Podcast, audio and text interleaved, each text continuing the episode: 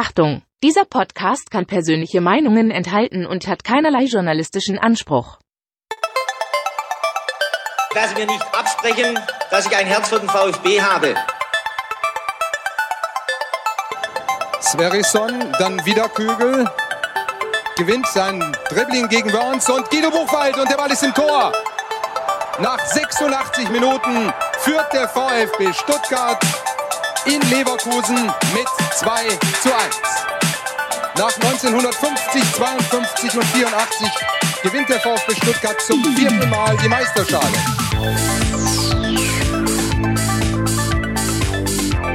Jetzt müsste der Ball endlich noch einmal hereinkommen. Jetzt kommt er weit nach hinten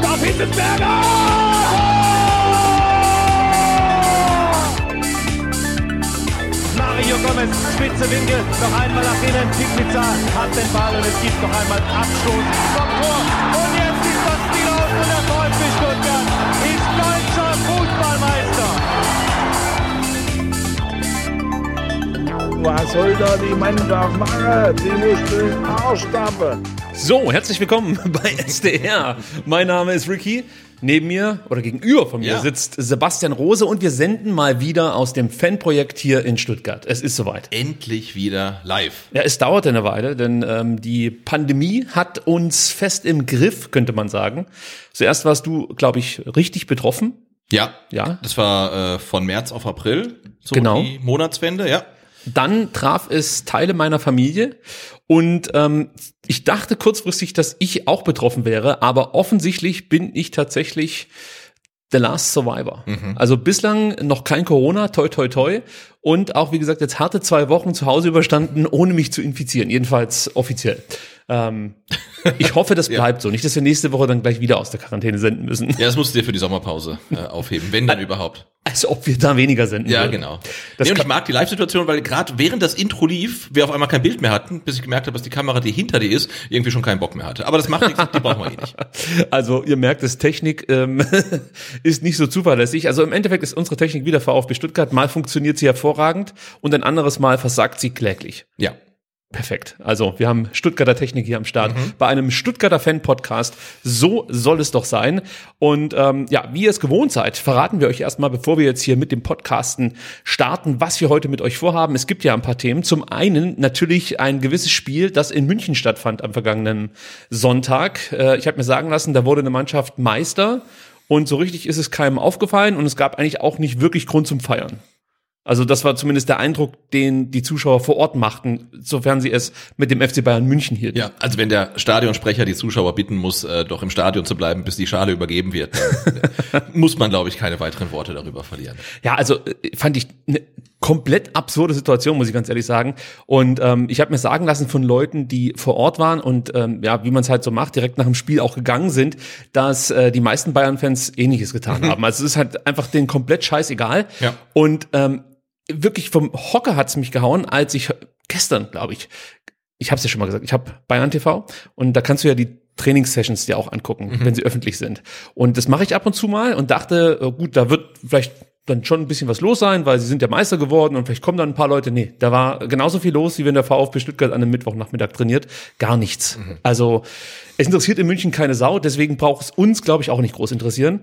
Aber wir sprechen über das Spiel. Genau, aber mich haben auch schon die Meisterschaften äh, zwei bis äh, zehn nicht interessiert. Also ein paar Meisterschaften haben mich tatsächlich ähm, begeistert, nee, begeistert ist falsch, aber äh, ich war spielerisch von den Bayern sehr begeistert, so muss ich sagen. Ähm, das hat sich aber mittlerweile auch irgendwie egalisiert, also das ist mir eigentlich auch alles Schnuppe. Trotzdem sprechen wir über das Spiel. Dann natürlich der Blick auf die Lage der Ligen, müssen wir sagen. Ich habe die zweite Liga mal ergänzt, weil äh, ne, so langsam muss man auch nach unten gucken, nicht weil der VfB absteigt, sondern äh, weil der VfB ja wahrscheinlich Relegation spielt äh, und jetzt nicht mehr ganz so viele Gegner in der Verlosung sind. Ja, das Feld wird enger, keine Frage. Und ähm, ich denke mal, wir werden dann so über die Lage der Ligen so gegen Jetzt muss ich wieder schätzen, wie lange wir die Analyse betreiben. Ich sag mal 20.15 Uhr vielleicht. Ja. so um den Dreh rum. Schauen wir uns mal an, äh, was natürlich auf den VfB am kommenden äh, Samstag wartet und ähm, welche Gegner denn theoretisch in Frage kommen würden, sollte der VfB in die Relegation müssen. Ja. Viel Konjunktiv und das treiben wir dann ab 20.15 20.30 Uhr auf die Spitze. Dann gibt's so ein paar kleine, ähm, ja, ich sag mal News. Zum einen gibt's ein Verletzungsupdate, es gibt äh, Interessante News für Gaming-Fans, das habe ich heute mit dabei. Äh, es gibt einen Termin für die MV, den könnten wir auch gleich rausballern, aber so machen wir das nicht. Den äh, gibt's exklusiv, Genau, nur in nur der hier, App. ja. Äh, 20.45 Uhr. Und ich habe eben noch mal geguckt, ähm, ich, weil ich dachte, ich wäre im Urlaub, aber ich komme einen Tag vorher wieder zurück. Da, da hat der VfB Glück gehabt. Ja, und dann sie noch mal verschieben müssen. Ja, na, absolut. Demokratie muss wahrgenommen werden, denn ich denke mal, auch diese Veranstaltung findet nur in Präsenz statt. Es wird nicht möglich sein, ich weiß nicht, irgendwie ähm, aus dem Urlaubsort äh, vom Pool äh, oder so äh, irgendwelche Stimmen abzugeben. Ja. Stehen irgendwelche Wahlen an? Also wenn dann nichts wirklich Wichtiges, oder? Ich wüsste jetzt auch nicht was. Vielleicht Kapitänswahl, vielleicht machen wir das in Zukunft bei der MV oder so.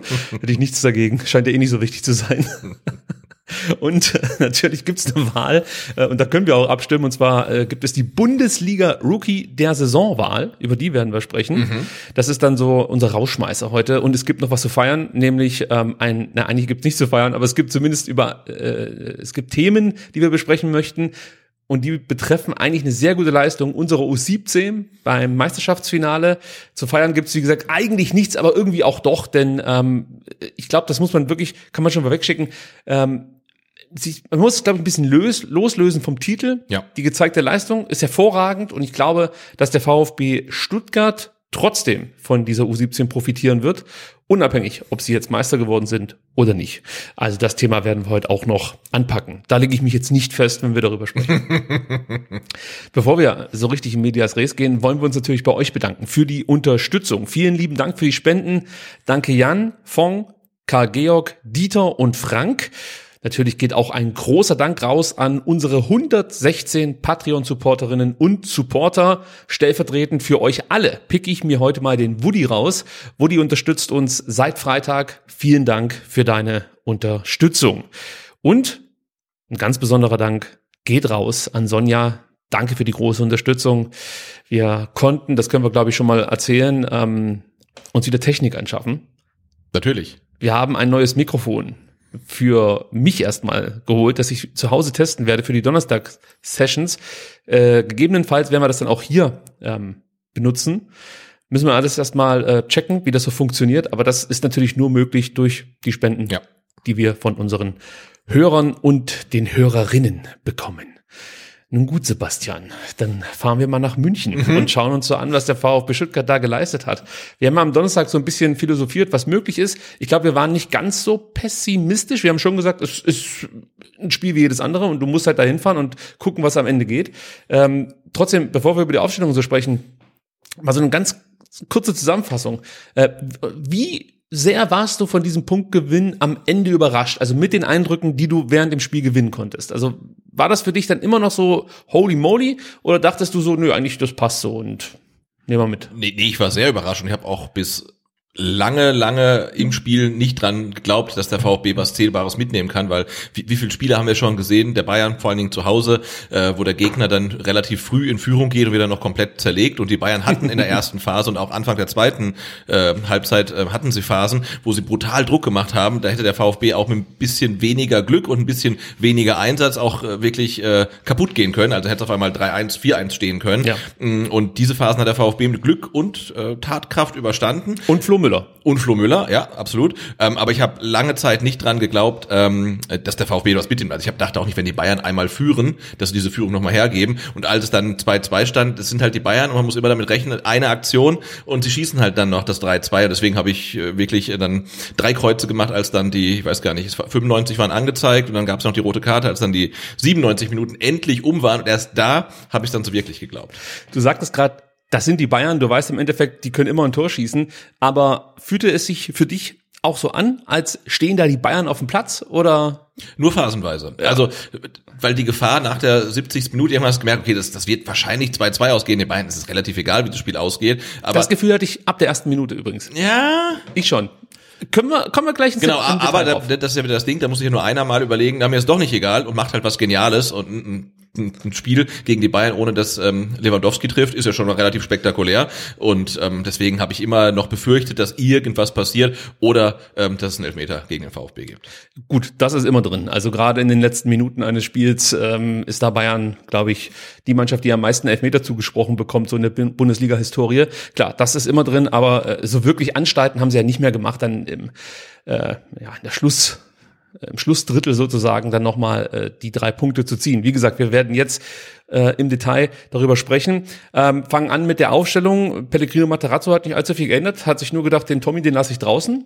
Der weiß zwar, wie man in München gewinnt, aber der Chris Führig ist vielleicht ein Zacken engagierter und auch defensiv belastbarer.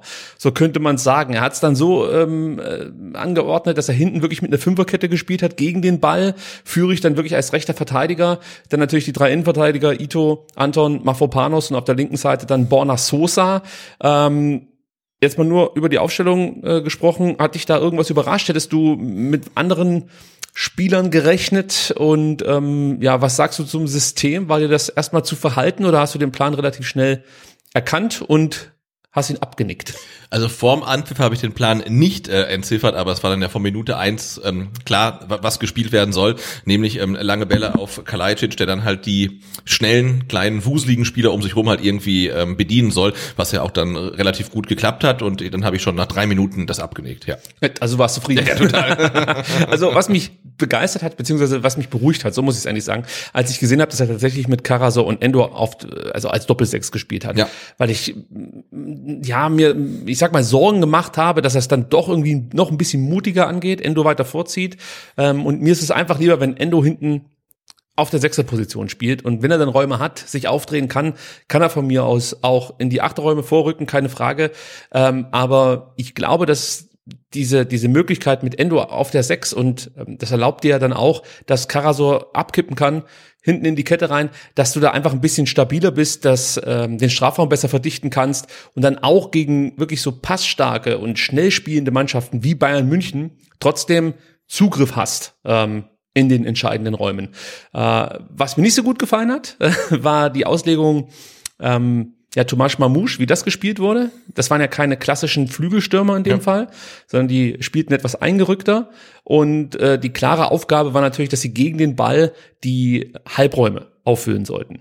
Und das hat sowohl bei Mamouche wie auch bei Tomasz, fand ich, nicht so gut geklappt ähm, und hat den Bayern ganz oft ermöglicht, dass sie relativ, ja, ich sag mal, ohne Gegenwehr der Stuttgarter die Seite schnell verlagern konnten. Und das geht eigentlich nie gut gegen Bayern. Also da hat der VfB schon auch ein Stück weit Glück gehabt, dass die vielleicht tatsächlich schon im Ibiza-Modus waren, oder? Äh, ja, das ging in der ersten Halbzeit auf jeden Fall zu einfach, ne? oft auch über, über Kimmich. Und Genau, in der zweiten Halbzeit war es nicht mehr so einfach durch die Reinnahme von, von Mangala. Jetzt, ich hatte erst gedacht, es wäre eine disziplinarische Maßnahme gegen Ober Mamouche, aber ich glaube auch Matarazzo hat gesehen, dass es da im Mittelfeld zu luftig ist und hat deswegen noch Mangala gebracht und hatte dann vielleicht auch gleich dann zwei Fliegen mit einer Klappe schlagen können und äh, ähm, Ober Mamouche auch vielleicht signalisiert, dass man solche Torchancen gegen die Bayern anders irgendwie verwerten muss. Wir werden heute auch noch über, über Oma Mamouche sprechen. Da gibt's ja schon Thematiken. Jetzt bin ich ganz nervös und schaue die ganze Zeit Richtung Chat. Jetzt muss ich doch mal fragen, tontechnisch, sind wir da gut aufgestellt? Ähm, es gibt Stimmen, dass wir ein bisschen zu leise sind. Guck mal, siehst du, wir haben nämlich was an unserer Technik geändert und zack, gibt es die Beschwerden aus dem Chat. Das ist gar kein Problem. Gut, dass ich gefragt Ja. habe. Äh, ich werde uns jetzt etwas lauter stellen und vielleicht können uns dann nochmal die Damen und Herren im Chat Rückmeldung geben, ob der Ton so besser passt. Wir dachten nämlich, wir machen es ein bisschen neu vom Setup und zack ist es falsch. Ja. Ja, gut, also gebt uns Rückmeldung, wenn wir immer noch zu leise sind. Äh, Sebastian, du gibst mir dann irgendwie so ein Zeichen, Ja. Finger nach oben oder so, oder Finger nach unten, dann weiß ich Oder ich Bescheid. trete hier unterm Bein vor, äh, unterm Tisch vor Schienenbein. Muss mich, genau, rechtes Schienbein ist lauter, linkes Schienbein ist leiser. Jetzt musst du noch spiegelverkehrt Genau, aber denken. wahrscheinlich trete ich dabei den Computer um, deswegen lasse ich das lieber. Dann lassen wir das und kommen zum Spiel. Ähm, was natürlich gleich auffällig war, im Gegensatz zu den letzten Partien, ist der VfB Stuttgart in München wirklich von der ersten Sekunde an da. Du hast dieses hohe Pressing, du hast Intensität und ähm, du hast auch gesehen, wie der VfB endlich mal die Tiefe attackiert hat. Natürlich hat es auch damit zu tun, ähm, dass die Bayern-Innenverteidiger etwas höher stehen ähm, als die Aufbauspieler der letzten Gegner. Ich habe mir aber mal geguckt, äh, mal kurz angeguckt, wie die ähm, Pressinglinien, ähm, auf welcher Höhe die standen, ja. Und da muss ich sehen, dass die Bayern gar nicht so viel höher standen als zum Beispiel Wolfsburg Okay. im Durchschnitt, Ja. muss man dazu sagen. Gab es natürlich Phasen, da standen die deutlich höher und man konnte es ja auch sehen, da brauche ich jetzt keine Statistik, du hattest einfach größere Räume ähm, hinter der Kette, die du bespielen konntest, aber diese Räume gab es auch gegen andere Gegner, die wurden allerdings nie attackiert. Genau. Ja, du hast ja noch nicht mal die Idee erkannt, dass man von hinten lange Bälle spielt, äh, präzise lange Bälle, muss man dazu sagen, die dann von Sascha geschickt weitergeleitet werden. Das haben wir ja nie gesehen. Ja. Sondern das waren immer irgendwelche so Verzweiflungsbälle, die im besten Fall ankamen und dann stand ein Spieler mit dem Ball am Fuß da und hat sich gedacht, ja und jetzt? Und das äh, wirkte diesmal do- deutlich ähm, ja äh, durchstrukturierter und es funktionierte auch besser, muss man dazu sagen. Ähm, entscheidend war für mich wirklich der Einsatz in der Anfangsphase und ich muss da immer wieder an Pellegrino Matarazzo denken, der ja am Freitag bei der PK gesagt hat, äh, ja, dass man taktische Defizite auch mit Intensität ausgleichen könnte. Äh, ich glaube, das haben die Spieler auch sich zu Herzen genommen und wollten nicht nur dem Trainer, sondern auch uns Fans zeigen, ähm, dass man halt dann kämpft, wenn man schon nicht so gut kickt. Ja, ich meine, das ist ja schön zu sehen. Andererseits natürlich schade, dass man da erst am 33. Spieltag drauf kommt. Das ist immer so, was immer so ein bisschen mitschwingt, finde ich. ja gesagt wird, das denke ich mal schon davor in der Kabine haben, Pellegrino Matarazzo. Es ist halt, was mich, was mich natürlich bei solchen Spielen immer besonders stört, ist, äh, dass es ja eigentlich mit Ansage kommt. Ähm, du hast Spiele gegen Hertha, du hast Spiele gegen Wolfsburg, du hast Spiele gegen Bielefeld, die du eigentlich gewinnen solltest und äh, auch kannst. Ja, nehmen wir mal das Hertha-Spiel raus, aber gegen Bielefeld, auch gegen Mainz und natürlich gegen Wolfsburg, die Spiele kannst du gewinnen. Und es fehlt genau das, was wir jetzt hier begrüßen und gut finden. Und ähm, ich erinnere mich da an Spiele gegen Dortmund, in Dortmund. Da war das von der ersten Minute an auf dem Platz. Ähm, da hat dann am Ende, also war es der Übermut, der bestraft wurde, Ja. als man noch in den Ken- Konter gerannt ist. Und äh, jetzt gegen Bayern hast du das halt auch wieder direkt auf dem Platz. Und man fragt sich dann schon, ähm, ja, wieso kriegt ihr das denn nicht in den Spielen aufs Feld, wo es wirklich zählt, wo vor allen Dingen dieser Einsatz auch einfacher belohnt wird, sage ich Genau. jetzt mal. Hast du da eine Antwort drauf? Nee, überhaupt nicht. Wir wir hatten ja schon am Donnerstag, ich spreche immer ganz gerne das Thema Kommunikation an, ähm, die mir in den letzten Wochen nicht gefiel und mit der Klarheit, mit der man jetzt kommuniziert hat, wirklich, dass der Trainer auch sagt, äh, die letzten zwei Spiele äh, waren Kackspiele, also sowas hat man die ganze Saison über nicht gehört, dass etwas so deutlich ähm, thematisiert wurde und das hätte man aus meiner Sicht vermutlich früher machen müssen und die Mannschaft kommunikativ in die Pflicht nehmen, hat man nicht gemacht und ähm, ja, und die Mannschaft hat diesen diese Wagenburg, die man um sie rum aufgebaut hat, äh, dann als Ausrede genommen, halt keine gute Leistung zu zeigen oder keine kämpferisch gute Leistung zu zeigen. Und gegen Bayern hat's jetzt ähm, geklappt. Und jetzt äh, sehen wir dann am Samstag mal, ob man sich dann auf diese Leistung auch gleich wieder ausruht ähm, oder ob man wirklich so weitermacht. Ich habe ja noch äh, leichte Zweifel, aber dazu später mehr. Nochmal kurz der Check. Tontechnisch sind wir jetzt auf der Höhe oder muss ich nochmal nachjustieren? Äh, nee, ich glaube, es passt. Das freut mich. Ja. Also, dann geht's weiter. Ähm, und ich möchte noch mal ein bisschen darauf eingehen, wie es der VfB gespielt hat. Also, äh, was auch wirklich dann zu beobachten war, war, dass der VfB zumindest bemüht war, äh, die Bayern immer mit zwei Mann anzulaufen. Natürlich bei dieser Passgeschwindigkeit, die die Bayern haben, das Balltempo ist enorm hoch, fällt sie natürlich schwer, dann wirklich auch immer zu doppeln, immer genügend Leute sozusagen an den ballführenden Mann zu bringen. Aber du hattest ab der ersten Minute immer den Gegnerdruck für die Bayern. Das ist ja allein schon mal wichtig, dass sie nicht so viel Zeit haben, um sich dann vielleicht auch noch ähm, eine Viertelstunde zu überlegen, wie ich jetzt genau die Flanke auf Lewandowski schlage. Das war definitiv nicht der Fall. Und ähm, dann konntest du auch sehen, sobald die Bayern natürlich das Pressing ähm, der Stuttgarter überspielt haben. Das gelang natürlich, es sind die Bayern. Dann verteidigte der VfB das sehr kompakt, äh, war bemüht, wiederum bemüht, muss man sagen. Es geht nicht über 90 Minuten, aber man hat es zumindest versucht, Passoptionen zuzustellen. Und ähm, was die Bayern dann hervorragend gemacht haben und was auch nichts Neues ist, aber ich weiß gar nicht, wie du das verteidigen willst, ähm, sind die Bewegungen zwischen den Ketten. Also gerade Müller, wie er sich da bewegt, du kannst es fast nicht verteidigen. Als Innenverteidiger willst du da nicht rausrücken, um praktisch den Raum aufzumachen. Als Sechser oder ich sag mal als Halbraumspieler denkst du dann vielleicht auch schon wieder Richtung Rückraumabsicherung. Auf einmal steht da der Müller. Es ist schwer zu verteidigen. Es wäre möglich gewesen, ja, wenn alle elf Mann oder ich sag jetzt mal zehn Mann, der Müller hätte wahrscheinlich nichts machen müssen, was, was die Halbraumverteidigung angeht. Also wenn da das Kollektiv noch ein bisschen besser gegriffen hätte, weil du hattest einfach so Schwächen mit Tomasch und Mamouche auf diesen Positionen, konnte man ja auch sehen, was es ausgemacht hat, als Mangala dann reinkam, der natürlich defensiv deutlich besser geschult ist und auch ein besseres Verständnis hat, muss man ganz ehrlich sagen. Ähm, da hast du gesehen, wie du diese Räume dann doch schließen kannst.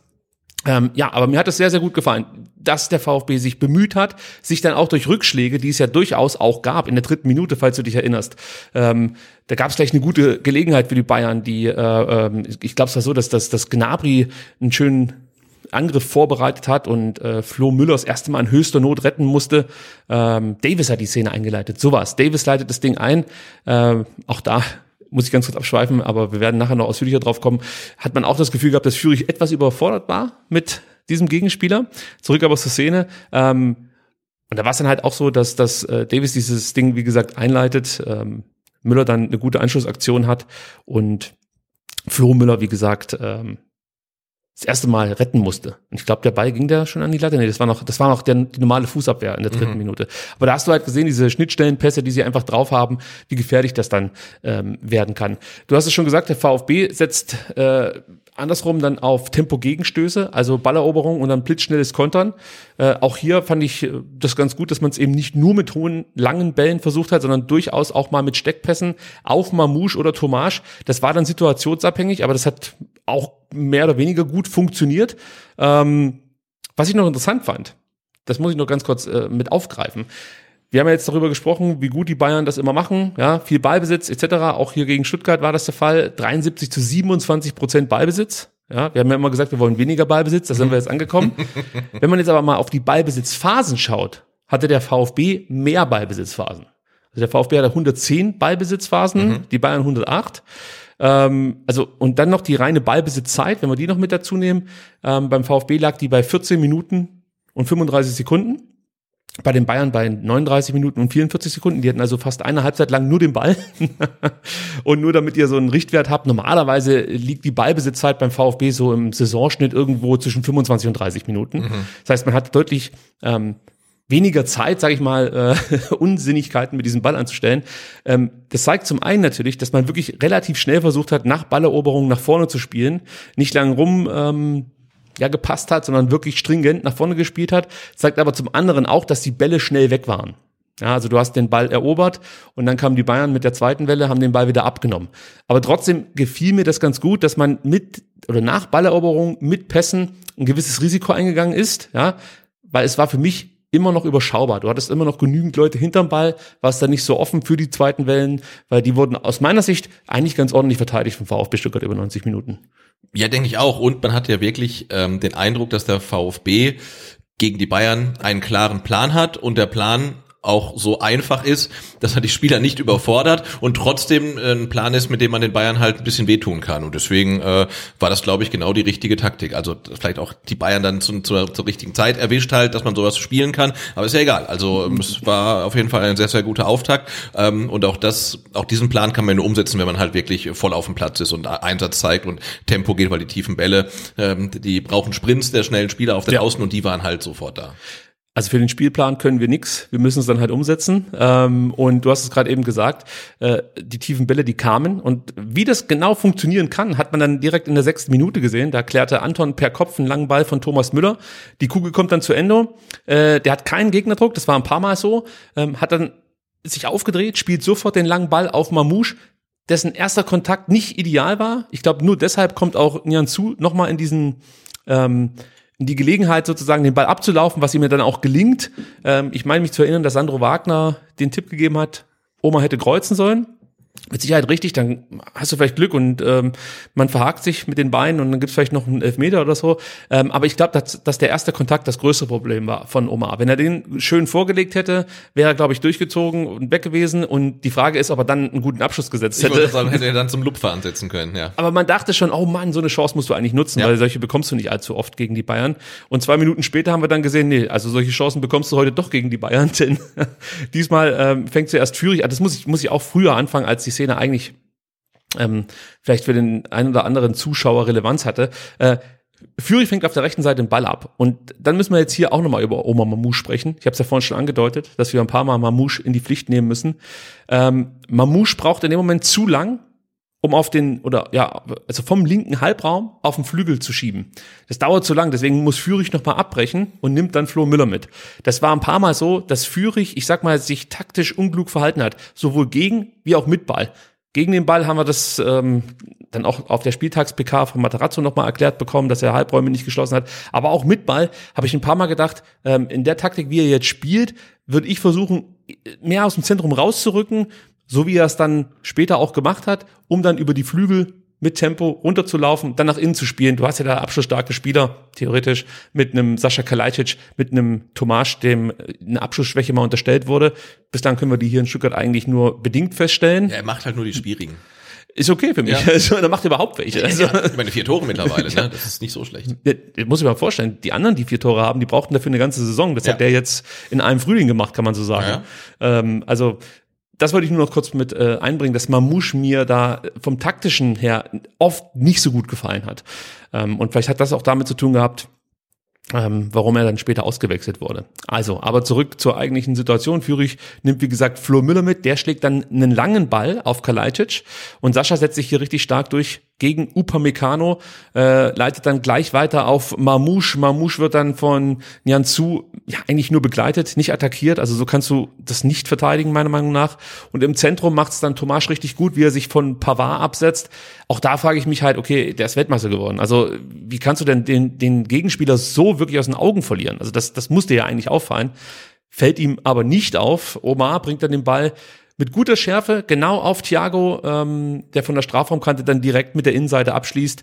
Und ich muss bei diesem Tor sofort an Ronaldo denken. Es ist das Erste, was ich so im Kopf hatte. Ja. So dieses typische, deswegen habe ich auf Twitter dann auch gepostet, dieses Su, was er dann nach diesen geilen Toren einfach macht, weil das war halt ein Megator. Klar, Sascha steht noch vor Neuer, versperrt ihm so ein bisschen die Sicht, aber ich glaube, selbst wenn da keiner steht, ist der ganz schwer zu halten. Ja. Aber ich dachte eigentlich, dass es äh, zurückgenommen wird, weil ähm, Kalajdzic im Abseits steht. Und dann, wenn er im Abseits gestanden hätte, hätte man es, glaube ich, zurücknehmen müssen, weil er dann Manuel Neuer schon behindert, weil er direkt vor ihm steht und mit seinen zwei Metern dann ihm die Sicht ein bisschen nimmt. Aber ja, war ein, ein Wahnsinnsschuss und äh, man kann sich das ähm, auch in, in Dauerschleife angucken. Absolut. Äh, Wie äh, erst bei den Schuss und dann, äh, wie Manuel Neuer sich dann, nachdem der Ball im Tor ist, über den Boden rollt und dann erst mit rechts reklamiert und dann mit links reklamiert, während er sich rollt. Sensationell. Ehrlich jetzt? Ja, ja. Das habe ich gar nicht mitbekommen. War das irgendwie jetzt nochmal ein Thema oder so? Ich, Ja, es ging auf Twitter. Ich habe Okay. da auch nochmal geretweetet. Ge sieht super aus. Also er dreht sich, hat die rechte Hand oben, muss dann aber runter, weil er sich weil er noch rollt und hebt dann sofort die linke, dass zu jeder Zeit ein Reklamierarm in der Luft ist. Also Großartig. für mich ist es ein Skandal, dass die Bayern diesen Reklamierarm noch nicht vermarktet haben. Ja.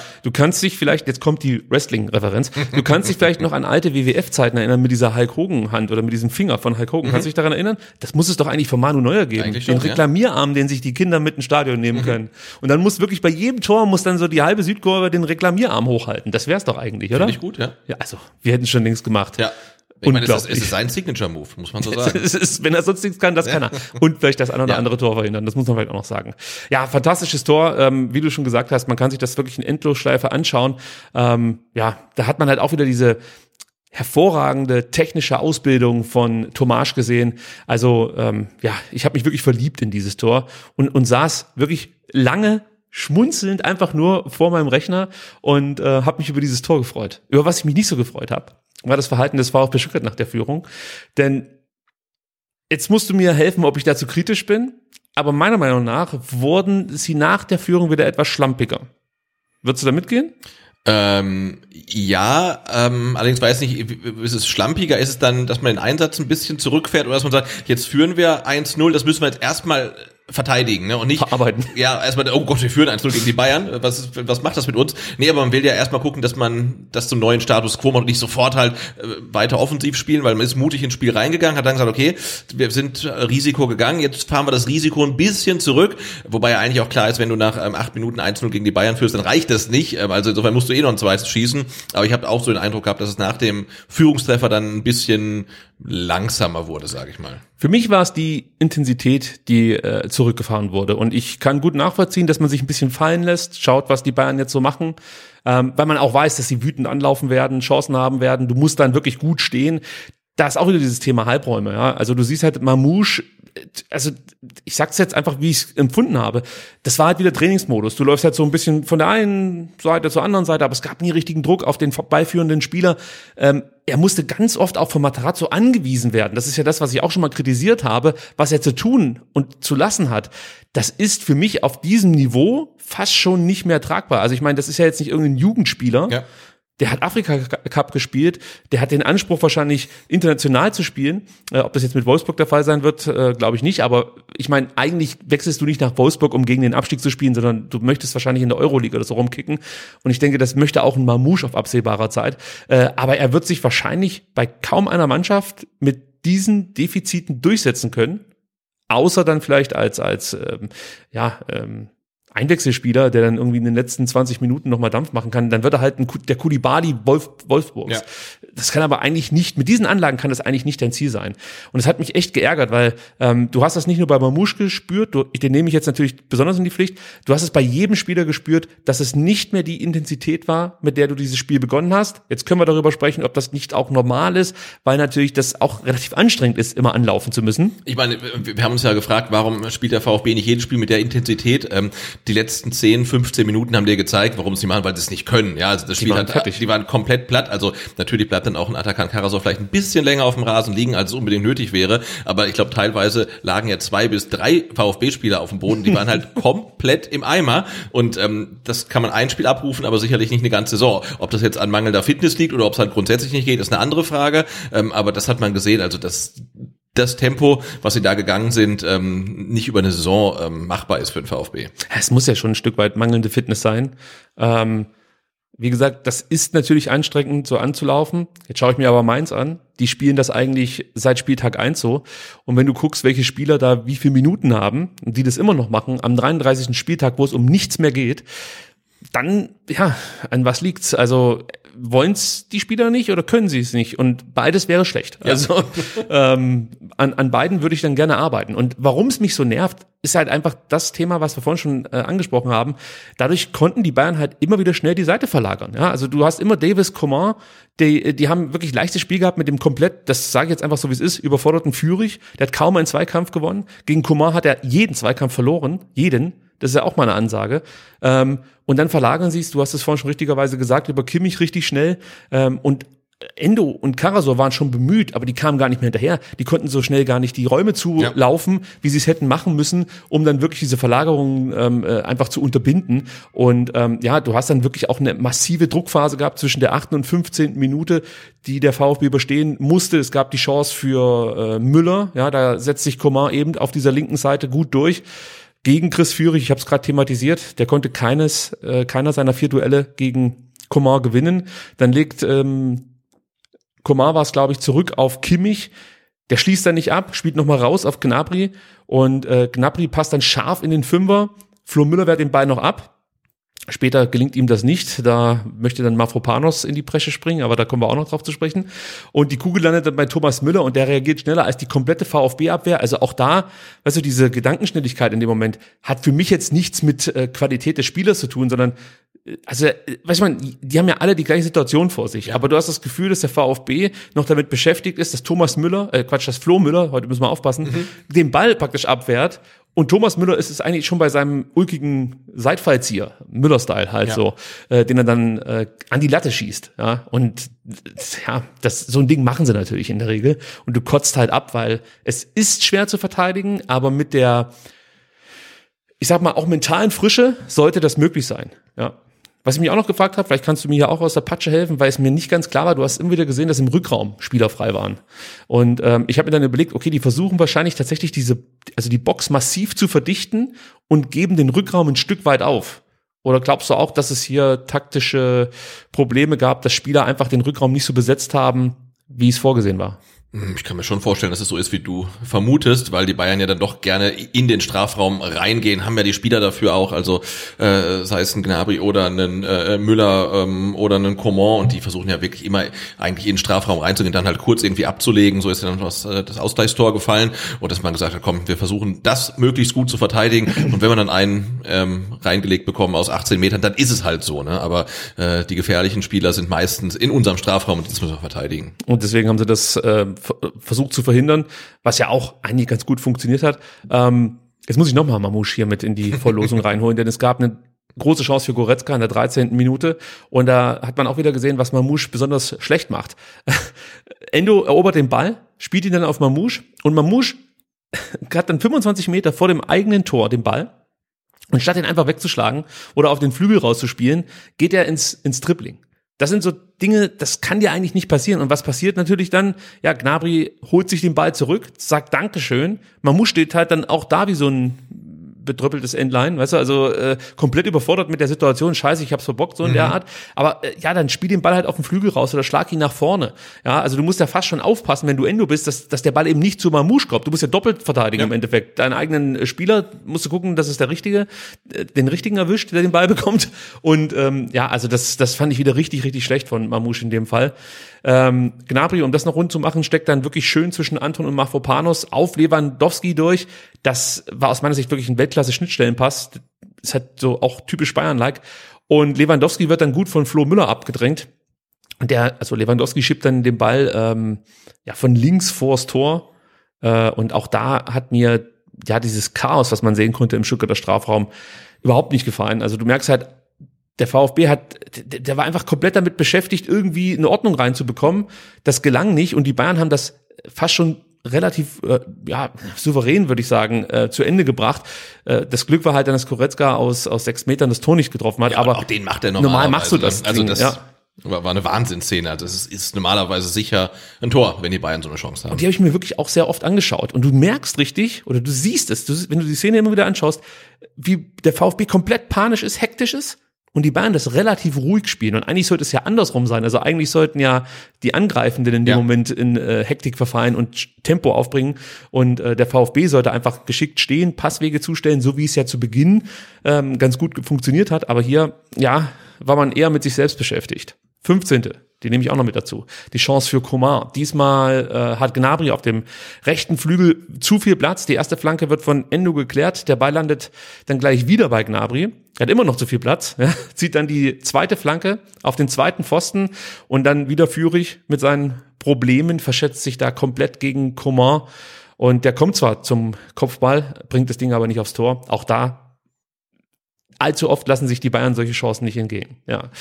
Ähm, was man vielleicht auch noch mal ganz kurz thematisieren muss, ähm, dadurch, dass Davis halt auf der linken Seite, wir haben es ja gesagt, diese Asymmetrie mit reinbringt, so wie es bei uns Borna Sosa auch macht, und sehr weit nach vorne sich orientiert, ähm, bieten den bieten die Bayern dem VfB über rechts wirklich ähm, immer wieder Räume an und der VfB versucht diese zu nutzen und ähm, der Plan wir haben es, glaube ich, vorhin schon mal thematisiert, wenn nicht, machen wir es jetzt nochmal ganz kurz, ist natürlich nach Balleroberung sofort Kalajdzic anzuspielen, der dann wirklich technisch anspruchsvoll die Bälle ablegt, das hat er richtig gut gemacht. Ja. Und in der 23. Minute erspielt sich der VfB genau mit diesem Schema wirklich die nächste hundertprozentige Chance. Ähm, Sosa blockt einen Schuss, der Ball landet bei Karasor, der guckt ganz kurz, du siehst, er, er will nur wissen, wo ist Sascha. Sieht ihn, spielt den Ball dann auch äh, präzise auf Sascha Kalajdzic, setzt sich wieder gegen Upamecano gut durch, leitet mit einem ersten Kontakt herausragend weiter auf Marmouche und der läuft dann von halb rechts auf Neuer zu. Und natürlich, jeder denkt in dem Moment an das BVB-Spiel, ja, ähnliche Position und ähm, ich habe natürlich schon sofort überlegt, okay, er hat die Situation schon mal durchgemacht. Damals wollte er das mit so einem Trickshot lösen. Jetzt wird er ja diesmal einfach nur draufzimmern. Sebastian, was macht er?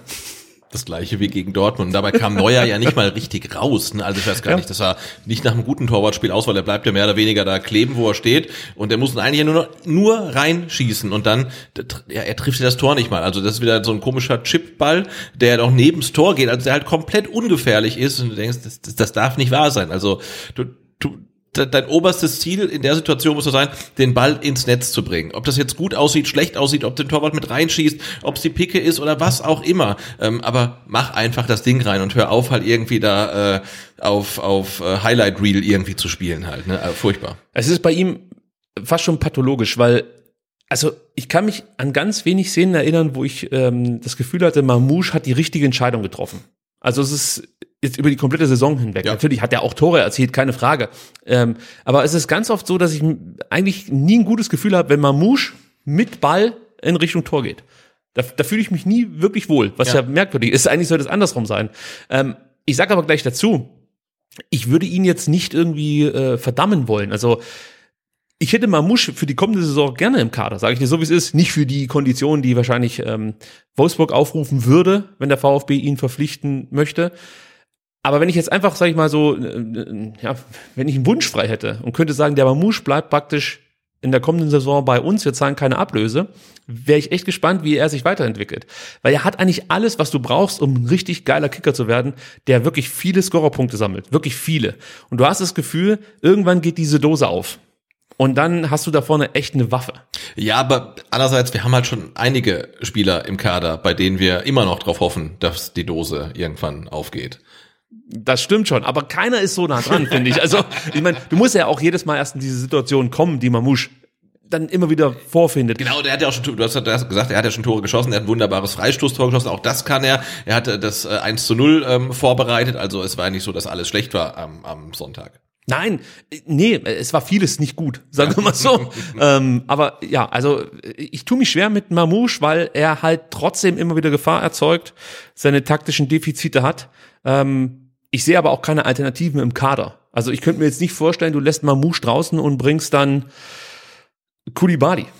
Das ist ja generell ein Problem. Du hast ja ähm, am Ende des Spiels gesehen, als dann Mamouche draußen war und Kalajdzic draußen war und Thiago Thomas draußen war, dass ähm, auf dem Feld kein einziger VfB-Spieler mehr stand, der Torgefahr ausstrahlt. Das oder ist, überhaupt ein Tor geschossen hat. Ja, oder Tore schießen könnte. Also das, das ist halt leider so. Ne? Dann die Angriffsbemühungen in allen Ehren, die es da noch gab, da gab es ja auch teilweise noch große Chancen, aber ähm, das, das war halt nichts. Und da ist der VfB halt definitiv zu dünn besetzt. Die Bayern haben natürlich auch ihre Möglichkeiten. In der 28. Minute hat Müller eine weitere große Chance. Endo bekommt im Zentrum keine Hilfe, verliert den Ball. Die Bayern schalten schnell um, verlagern dann von links nach rechts, kennen wir ja inzwischen. Pavard bringt dann die Flanke auf Thomas Müller. Anton hier mit schlechtem Timing, Timing, sorry. Thomas Müller setzt dann einen guten Kopfball und Flo Müller ist da und klärt wirklich mit einer richtig starken Parade zur Ecke. Und ähm, ich weiß nicht, wie es dir geht, aber bei jeder Parade, bei jeder vereitelten Chance freue ich mich unglaublich für Flo Müller. Ja. Weil ich finde es tatsächlich auch ungerechtfertigt, wie oft schon über ihn gemeckert wurde. Ich glaube, wir waren da immer relativ moderat. Also wir haben nie so richtig draufgeschlagen oder so. Also es gab diese eine Nummer gegen Dortmund, wo man definitiv äh, ihm die Schule zusprechen muss. Du weißt, dieses 2-0 von, von äh, Ude Brandt, ja. genau. Das geht auf seine Kappe. Ansonsten haben wir natürlich auch mal das gesagt, was offensichtlich war. Er gewinnt ja keine Spiele, aber er verliert sie dir auch nicht, wenn man das so sagen kann. Und man kann darüber sprechen, ob sich die Abwehr mit einem Flo Müller äh, sicher fühlt, der halt eben nicht jeden Ball im Fünfer abfängt. Aber auch da haben wir ja auch schon einen Erklärungsansatz bekommen, dass es unterschiedliche Philosophien gibt von Torwarttrainern. Die einen sagen, du musst raus, musst ja. praktisch der Herr im Fünf-Meter-Raum sein und andere sagen, nee, ähm, geh lieber auf den zweiten Ball sozusagen. Also äh, guck, dass die, die hohen Bälle von den Innenverteidigern oder einfach von den Verteidigern äh, geklärt werden und du bist dann da, wenn der Gegner den zweiten Ball hat und eben aus der Distanz oder von mir aus dann von weiter hinten aus dem Rückraum schießt. Ähm, wie gesagt, ich habe mich wahnsinnig gefreut, dass Flo Müller diese, diese gute Leistung gezeigt hat in München und ähm, den werden wir heute mehrfach loben. Leider nicht in der 35. Denn da fällt das 1-1. Äh, der Druck wurde immer größer und es war ja klar, was dann irgendwann passiert. Die Bayern gleichen aus. Zunächst klärt Anton noch einen Angriff der Bayern und dann sind wir wieder bei den zweiten Wellen. Also genau das, was wir vorhin schon thematisiert haben. Du gewinnst den Ball, verlierst ihn dann aber zu schnell. Ähm, wieder sind die Halbräume zu offen. Das ist das, was Matarazzo dann auch anschließend bei der PK angesprochen hat. Da hat Mamouche seine Arbeit nicht erledigt. Und ähm, so kommt der FC Bayern über Davis und Kimmich eigentlich relativ unbedrängt auf die andere Seite. Äh, über Lewandowski kommt der Ball dann zu Gnabry, der im 1 gegen 1 Sosa ins Kino schickt und anschließend das lang, lange Eck mit einem scharfen Schuss anvisiert oder vielleicht war es doch ein Pass, ich weiß es nicht, aber auf jeden Fall relativ scharf äh, reingegeben den Ball. Äh, Dinos versucht dann noch zu klären, bekommt den Ball aber nicht mehr von der Linie, ganz im Gegenteil, er schiebt ihn selbst noch rein. Ähm, ja, keine große, kein großer Vorwurf. Dahinter stand Coman, der Ball wäre vielleicht sogar von sich aus äh, ins Tor gegangen. Ich weiß nicht, wie du es bewertest. Also kein Vorwurf, ähm, aber ein bisschen unglücklich, weil ich glaube. Ja, es ähm, ist halt doof, ja. Ja, genau. Also ich glaube, es gibt auch eine Option, dass man äh, so wie das Setting da war, dass er den Ball wirklich von der Linie noch wegschlägt mit links halt. Ne? In dem Fall klappt es halt nicht. Also war sicherlich kein Fehler von ihm, aber ein Stück weit unglücklich. Es war unglücklich, aber ja, ich meine, es war halt auch wieder gut gemacht. Klar. Das Problem ist natürlich davor der Zweikampf Gnabry gegen Sosa. Ja. Ähm, aber auch da Sosa muss spekulieren, geht vielleicht ein bisschen zu früh runter. D das habe ich mich auch gefragt. Muss er spekulieren? Weil du weißt ja, dass Gnabry, also wenn er so weit unten an der Grundlinie ist, weißt du, was kommt. Der Haken nach nach nach hinten sozusagen, ja. also nach äh, zurück außen, ins Feld, ja, zurück ins Feld, genau. Ja. Das ist ja eigentlich so sein Trademark-Move. Und Bonner geht dann natürlich schon sehr schnell und entschlossen runter. Ja, und dann lässt er auch die Hand noch so stehen, wo ich mir auch dachte, oh, gibt's auch so Penner, die versuchen dir dann gegen die Hand zu schießen und hoffen, ja. dass es nicht als Stützhand ausgelegt wird. Aber das habe ich mir echt überlegt. Also das ist, das ist, man darf ja nicht vergessen, was das für ein Tempo auch ist in, in ja. der Aktion. Es ist ganz schwer zu verteidigen. Aber eigentlich solltest du wissen, wenn Gnabry so weit unten ist an der Grundlinie, bringt er den Haken und versucht dann so an dir vorbeizugehen. Und wenn du dich natürlich dann auf den Boden legst mit der Grätsche, sagt er dreimal Danke. Ja, ja klar, Ja. raus Nummer, Ja. ja. Ja, sehr unglücklich, aber es war irgendwie klar und es war ja auch verdient zu dem Zeitpunkt, muss man sagen. Die Bayern waren dann absolut am Drücker.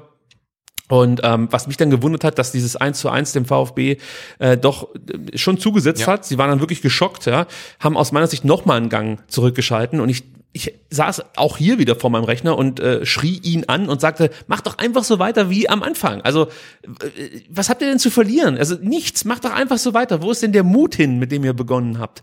Ja, also warum lasst ihr euch jetzt von einer komplett vorhersehbaren Spiel äh, Entwicklung ähm, praktisch so verunsichern. Aber da merkst du halt einfach, wie wenig Zutrauen die Mannschaft hat. Also das ist halt echt wirklich, wirklich schwierig. Und du wusstest sofort, das wird heftig, die letzten Minuten. Und ähm, so war es dann auch, 44. Minute, die Bayern machen noch das 2 zu 1. Natürlich, ja. Natürlich. Gnabry und Upamecano nutzen die Stuttgarter Zurückhaltung mal wieder im Halbraum, diesmal im rechten. Upamecano mit einem starken Pass auf Müller. Müller dreht sich dann mit Ball Richtung Tor und verendet dann mit der Pike zum 2-1. Bis heute weiß ich nicht, ob er das so wollte oder ob Weißt du, er mehr so in den Ball rein stolpert oder so Ja, ja. in der Art. Es ist einfach, es ist ein Tor. Man sagt das immer so, aber es ist ja so. Das kann irgendwie nur Thomas Müller schießen, oder? Genau, weil äh, am Ende keiner weiß, war das jetzt äh, Weltklasse oder ein Versehen. Aber also der, der stolpert dann auch solche Bälle halt irgendwie rein, aber das macht halt großartig. Ich bin wirklich alles andere als ein Thomas Müller-Fan. Ähm, aber er macht halt die- diese, diese Drehung, die ist brillant und dann merkst du halt, er will den Ball irgendwie ins Tor kriegen. Und ihm ist völlig egal wie, ne, mit der Picke, mit, mit dem Hintern, wie auch immer. Hauptsache, der Ball ist drin. Es ist völlig egal, wie es aussieht. Und das ist genau der Unterschied dann zwischen dem Thomas Müller und dem Oma Mamouche, weil der will es schön machen und Müller will das Tor machen.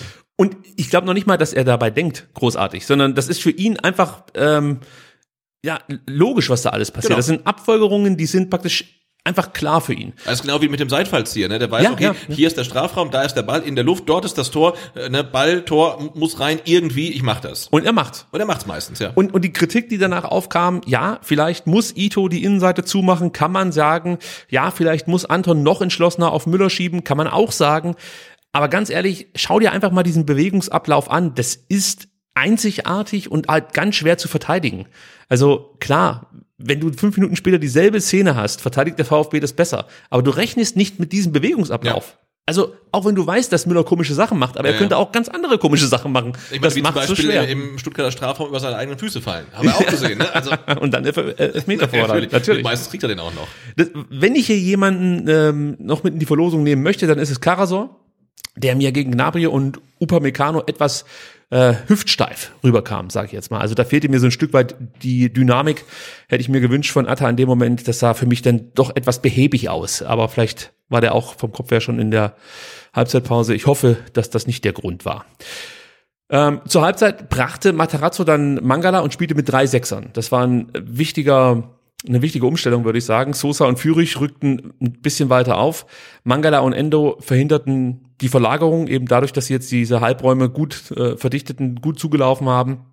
Und Karasau übernahm sogar phasenweise den Spielaufbau, schob dann sogar noch weiter raus, als wir das von ihm gewohnt sind eigentlich, hat auch relativ ähm, hoch Ballgewinne gehabt, das fand ich gut von ihm und es war echt eine interessante Herangehensweise. Hätte ich so im Vorfeld, muss ich ganz ehrlich sagen, auch nicht erwartet. Aber das äh, haben sie gut gespielt, muss man sagen, denn sie hatten ja wirklich sofort Zugriff, ja. Was man auch noch dazu sagen muss, Bonasosa fiel ja in der ersten Halbzeit kaum auf durch irgendwelche Offensivaktionen Ja. obwohl wir eigentlich das gemacht haben, was wir in den letzten Spielen immer vermissen lassen haben. Wir haben auf der rechten Seite gut überlagert, hatten ähm, äh, wirklich genügend Spieler auf der rechten Seite und haben aber dann praktisch diesen Pass gar nicht mehr rüberbekommen zu Sosa, weil wir halt einfach immer so viel Platz hatten, dass dann ein Mamouche, ein Tomasch Genau, ja. die Seite runterlaufen konnte und es eigentlich auch keinen, keinen Sinn gemacht hat, Brunner damit einzubeziehen. Aber er ist auch nicht so weit ähm, rausgerückt. Also er war schon deutlich auf Defensive aus in der ersten Halbzeit. In der zweiten Halbzeit war das so ein bisschen anders und wie gesagt, äh, das, das haben wir vorhin schon zu Beginn angedeutet. Orel war für mich der Schlüssel. Ja? Also warum es dann in der zweiten Halbzeit besser lief, warum die Bayern da eigentlich nicht so stark waren wie in der ersten Halbzeit. Er hat da wirklich ein gutes Spiel gemacht und hat seinen linken Halbraum ähm, wirklich gut beackert, muss man sagen, und äh, hat natürlich dann auch Bonasosa einfach die Möglichkeit gegeben, mehr rauszurücken, weil er dann immer wieder geholfen hat, ähm, auch Lücken, die durch Bona, Bonas äh, Offensivläufe entstanden sind, zu schließen. Also das war wirklich richtig, richtig gut von Orel Mangala. Wir haben ihn so oft kritisiert. ähm, da hat er es gut gemacht. Ja. Und der VfB, wie gesagt, in der zweiten Halbzeit sofort da, hat keine 25 Sekunden gedauert. Da gibt es die erste Gelegenheit, äh, mal wieder die Sosa-Sascha-Kombination auszupacken. Ähm, Flanke Sosa, Kopfball Sascha, leider noch am Tor vorbei, muss man sagen. Später gibt es ja eine ähnliche Kombination, die zu, zum Erfolg führt. Aber auch hier super Flanke von Borna, genau zwischen äh, Nianzu und Upamecano auf Kalajdzic, vergleichbar mit der Flanke gegen Union damals. Perfekt getimed. Äh, das kann halt kaum ein Linksverteidiger so, wie es Borna kann. Und äh, Stuttgart, äh, wie gesagt, total präsent, hellwach. Ähm, erobert Bälle. Ich kann mich erinnern, Anton hat dann in der 48. Minute mal einen hohen Ballgewinn. Kannst du dich daran erinnern? Wo er dann auch noch den Torschuss setzt, Ja, ja, ja, wo er so nach, also raussticht und das ist ja auch mutig. Ja, als Innenverteidiger so weit vorzugehen und dir dann eben diesen Schuss zu nehmen. Klar, zu unplatziert, ist aber für mich kein Problem, kann er mal machen. Ist halt einfach auch mal, weißt du, komm, wir machen das jetzt, wir wollen's jetzt. Also das setzt ja auch ein Zeichen für die Mitspieler, weißt Ja. du, seid mutig, traut euch. Und das konnten sie mir zumindest voll mitgeben in diesen ersten Minuten wieder, dass sie wieder an sich glauben und sich eben nicht von diesem Rückstand ähm, ja einfach äh, verängstigen lassen und und und den alten VfB wieder rausholen. Genau, nee, der VfB ist in die zweite Halbzeit genauso präsent und mutig gestartet wie in die erste. Und da hatte man tatsächlich doch so ein Fünkchen Hoffnung, ähm, dass sie vielleicht sogar noch einen Ausgleich machen. Also, ich- weil ich dachte, wie gesagt, wirklich, äh, wenn die Bayern einmal führen, dann geben sie es nicht wieder her. Aber ähm, der Auftakt in die zweite Hälfte war dann sehr vielversprechend. In der 51. Minute melden aber auch die Bayern an, dass sie noch Tore schießen wollen, ähm, auch wenn es dann im weiteren Verlauf Gott sei Dank nicht gelang. Trotzdem hier nach, nach gut 50 Minuten kommen die Bayern dann wieder vor, äh, vor Stuttgarter Tor. Kimmich bringt einen Freistoß von links, wenn du dich erinnerst. Mafropanos verschätzt sich dann gegen Nianzu, der bringt den Ball auf Müller, der im Liegen dann den Pfosten trifft. Auch wieder so ein Ding, äh, hätten wir auch wieder gesagt, typischer Müller, aber ich glaube, den hätten auch andere irgendwie so noch aufs Tor gebracht, aber da hast du natürlich großes Glück gehabt, dass das Ding nicht reingeht, sondern dass Müller eben nur den Pfosten trifft. Und was ich hier äh, ganz kurz noch thematisieren möchte, war die ungewohnte, ähm, die ungewohnten Schwächen von äh, Mafropanos äh, in Luftzweikämpfen. Also normalerweise ist er da relativ stabil und äh, diesmal hat er keinen einzigen gewonnen. Oh. Hat alle Luftzweikämpfe verloren und hatte auch teilweise haarsträubende Stellungsfehler drin. Kommen wir nachher noch drauf äh, zu sprechen. Da gab es noch mal eine Szene, da springt er wirklich, also, also Timing, Stellungsspiel, alles ist da scheiße. Äh, hat mich auch wirklich gewundert. Also da müsste man jetzt auch mit einem Fachmann sprechen, ob das dann vielleicht mit den Bewegungen der Bayern zu tun hat. Also wie sich dann die Spieler von dir we- wegbewegen, ich weiß es nicht, weil eigentlich kennen wir das von ihm so nicht. Ja. Ist normalerweise sehr stabil im, im Luftzweikampf, ja. Ähm, normalerweise ist es ja so, wenn der VfB Stuttgart Riesenchancen vergibt, wird er dafür bestraft. Diesmal ist es andersrum. Mhm. Die Bayern vergeben die großen Chancen eigentlich, um noch weiter davon zu Ja. ziehen. Und ähm, dann gab es eben diesen Müller-Pfostenschuss, von dem wir gerade gesprochen haben. Und im Geg direkten Gegenzug macht der VfB dann das 2 zu 2, Sebastian. Und diese Entstehung, die würde ich jetzt so gerne mit dir nochmal im, im Real Life gucken, weil das ist eigentlich komplett absurd und Ja. zeigt für mich auch, dass wir vielleicht gegen die Bayern gespielt haben, aber es waren nicht die Bayern, die auf dem Feld standen. Denn äh, man hatte wirklich den, den Eindruck, die Bayern wollen ähm, hier so ein Stück weit die, die, die Standhaftigkeit gegen Sosa-Flanken einem Stresstest unterziehen. Ja, Borna bekommt innerhalb von 20 Sekunden dreimal die Gelegenheit zum Flanken. Also das ist schon, äh, ja, also das sind schon Selbstmordfantasien einer äh, Verteidigung gegen den VfB Stuttgart, wenn du sowas zulässt. Ja, aber ich denke auch an die armen Adduktoren von Borna Sosa. ja gut, aber es hat ja Gott sei Dank zum Erfolg geführt. Ja, ja, schon. Dann nehmen wir es mit. Äh, also vor der ersten Flanke setzt Orel Mangala, Borna schön in Szene, Sosa flankt, wird aber von Upamecano dann, oder der, der, die Flanke wird von Upamecano geklärt. Goretzka vertändelt anschließend den zweiten Ball leichtfertig. Übrigens Goretzka wieder mit einem richtig schlechten Spiel. Ganz viele Fehlpässe, äh, viele Ballverluste. Den erkenne ich fast nicht wieder. Also offensichtlich ist er nur noch in der Muck Muckibude und nicht mehr bei den Taktikschulungen. Also das sieht überhaupt nicht gut aus. Karasor profitiert zwar von diesem Fehler von Goretzka, köpft den Ball aber dann zu hastig Richtung Strafraum. Dann wird er wieder geklärt von Upamecano. Beziehungsweise eigentlich passt er den Ball auf Borna Sosa. äh, da habe ich mich auch gedacht, was äh, auch habe ich mich auch gefragt, was sollte das jetzt eigentlich sein?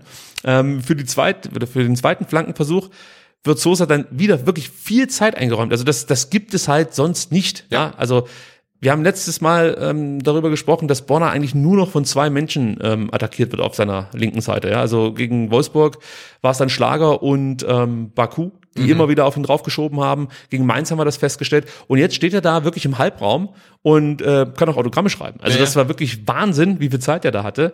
Ähm, den zweiten Flankenversuch, ähm, ja, der findet auch keinen Abnehmer. Äh, Nianzu klärt. Und wieder kommt Goretzka an den Ball und wieder kann er ihn nicht vernünftig klären und wieder landet sein Kopfball bei Karasor. Ja. Karasor spielt dann raus auf Sosa der sich dann wahrscheinlich denkt, so jetzt, aber jetzt muss es. Genau, jetzt habe ich keinen Bock mehr, Genau. jetzt, jetzt muss der Ball rein. Jetzt machen wir's. Und dann, ähm, ja, perfekte Flanke und Nianzu wartet auf den Ball.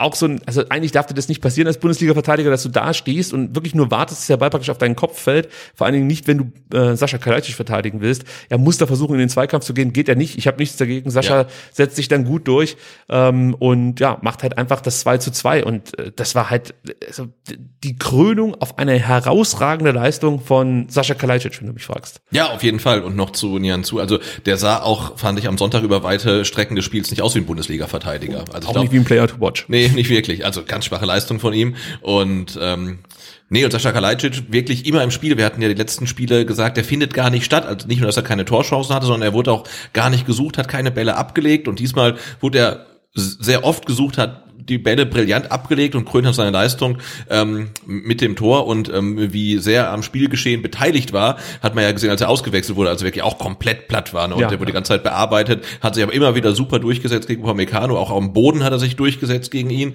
Ähm, also wirklich eine richtig starke Leistung. Und Upamecano ist nicht irgendwer, das ist eine richtige Kante. Also da muss sich auch erstmal durchsetzen gegen so einen Spieler. Und was man bei Sascha einfach nicht vergessen darf, der hatte äh, keine gescheite Vorbereitung. Der hat ja noch die EM gespielt, dann die Verletzung, ähm, Corona.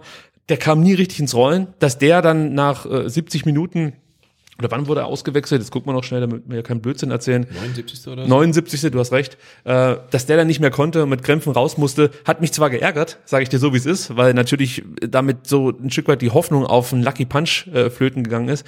Ähm, aber absolut nachvollziehbar. Der geht wirklich am Stock. Genau, wobei ich dann vielleicht als Materazzo vielleicht so gesagt hätte, äh, Sascha, du bleibst drin, du stellst dich an den Meterpunkt und bleibst da einfach stehen.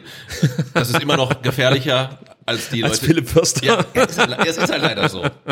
Ja, ich kann dir nicht widersprechen. Wobei, in der 43. Minute hat Sascha Kalajdzic eigentlich, habe ich 53. Ja, gesagt? 53.. In der 53. hat er eigentlich einen Förster gemacht. Wahnsinn. auch wieder sowas. Da ist es gegen Bayern, ja. Also da kriegst du halt solche Gelegenheiten eigentlich nicht. Was man aber hier kurz noch erwähnen muss, bevor wir jetzt über diesen Abschluss sprechen. Schau dir mal an, du wirst es nicht tun, aber äh, du kannst bei uns auf Y-Scout gehen. Ich habe da verschiedene Ordner angelegt, wo man sich das alles schön angucken kann. Und guck dir mal an, wie der VfB vor dieser Chance als Kollektiv presst. Nur dieses Pressing ermöglicht einfach diese Chance. Klar, die Bayern können sich normalerweise daraus befreien.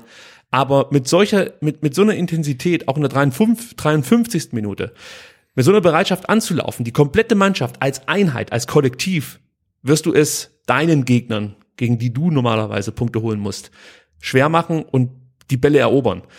Nur das möchte ich halt nicht nur gegen Bayern sehen, sondern das möchte ich auch gegen Mainz, gegen, haben wir vorhin schon drüber Ja. gesprochen sehen.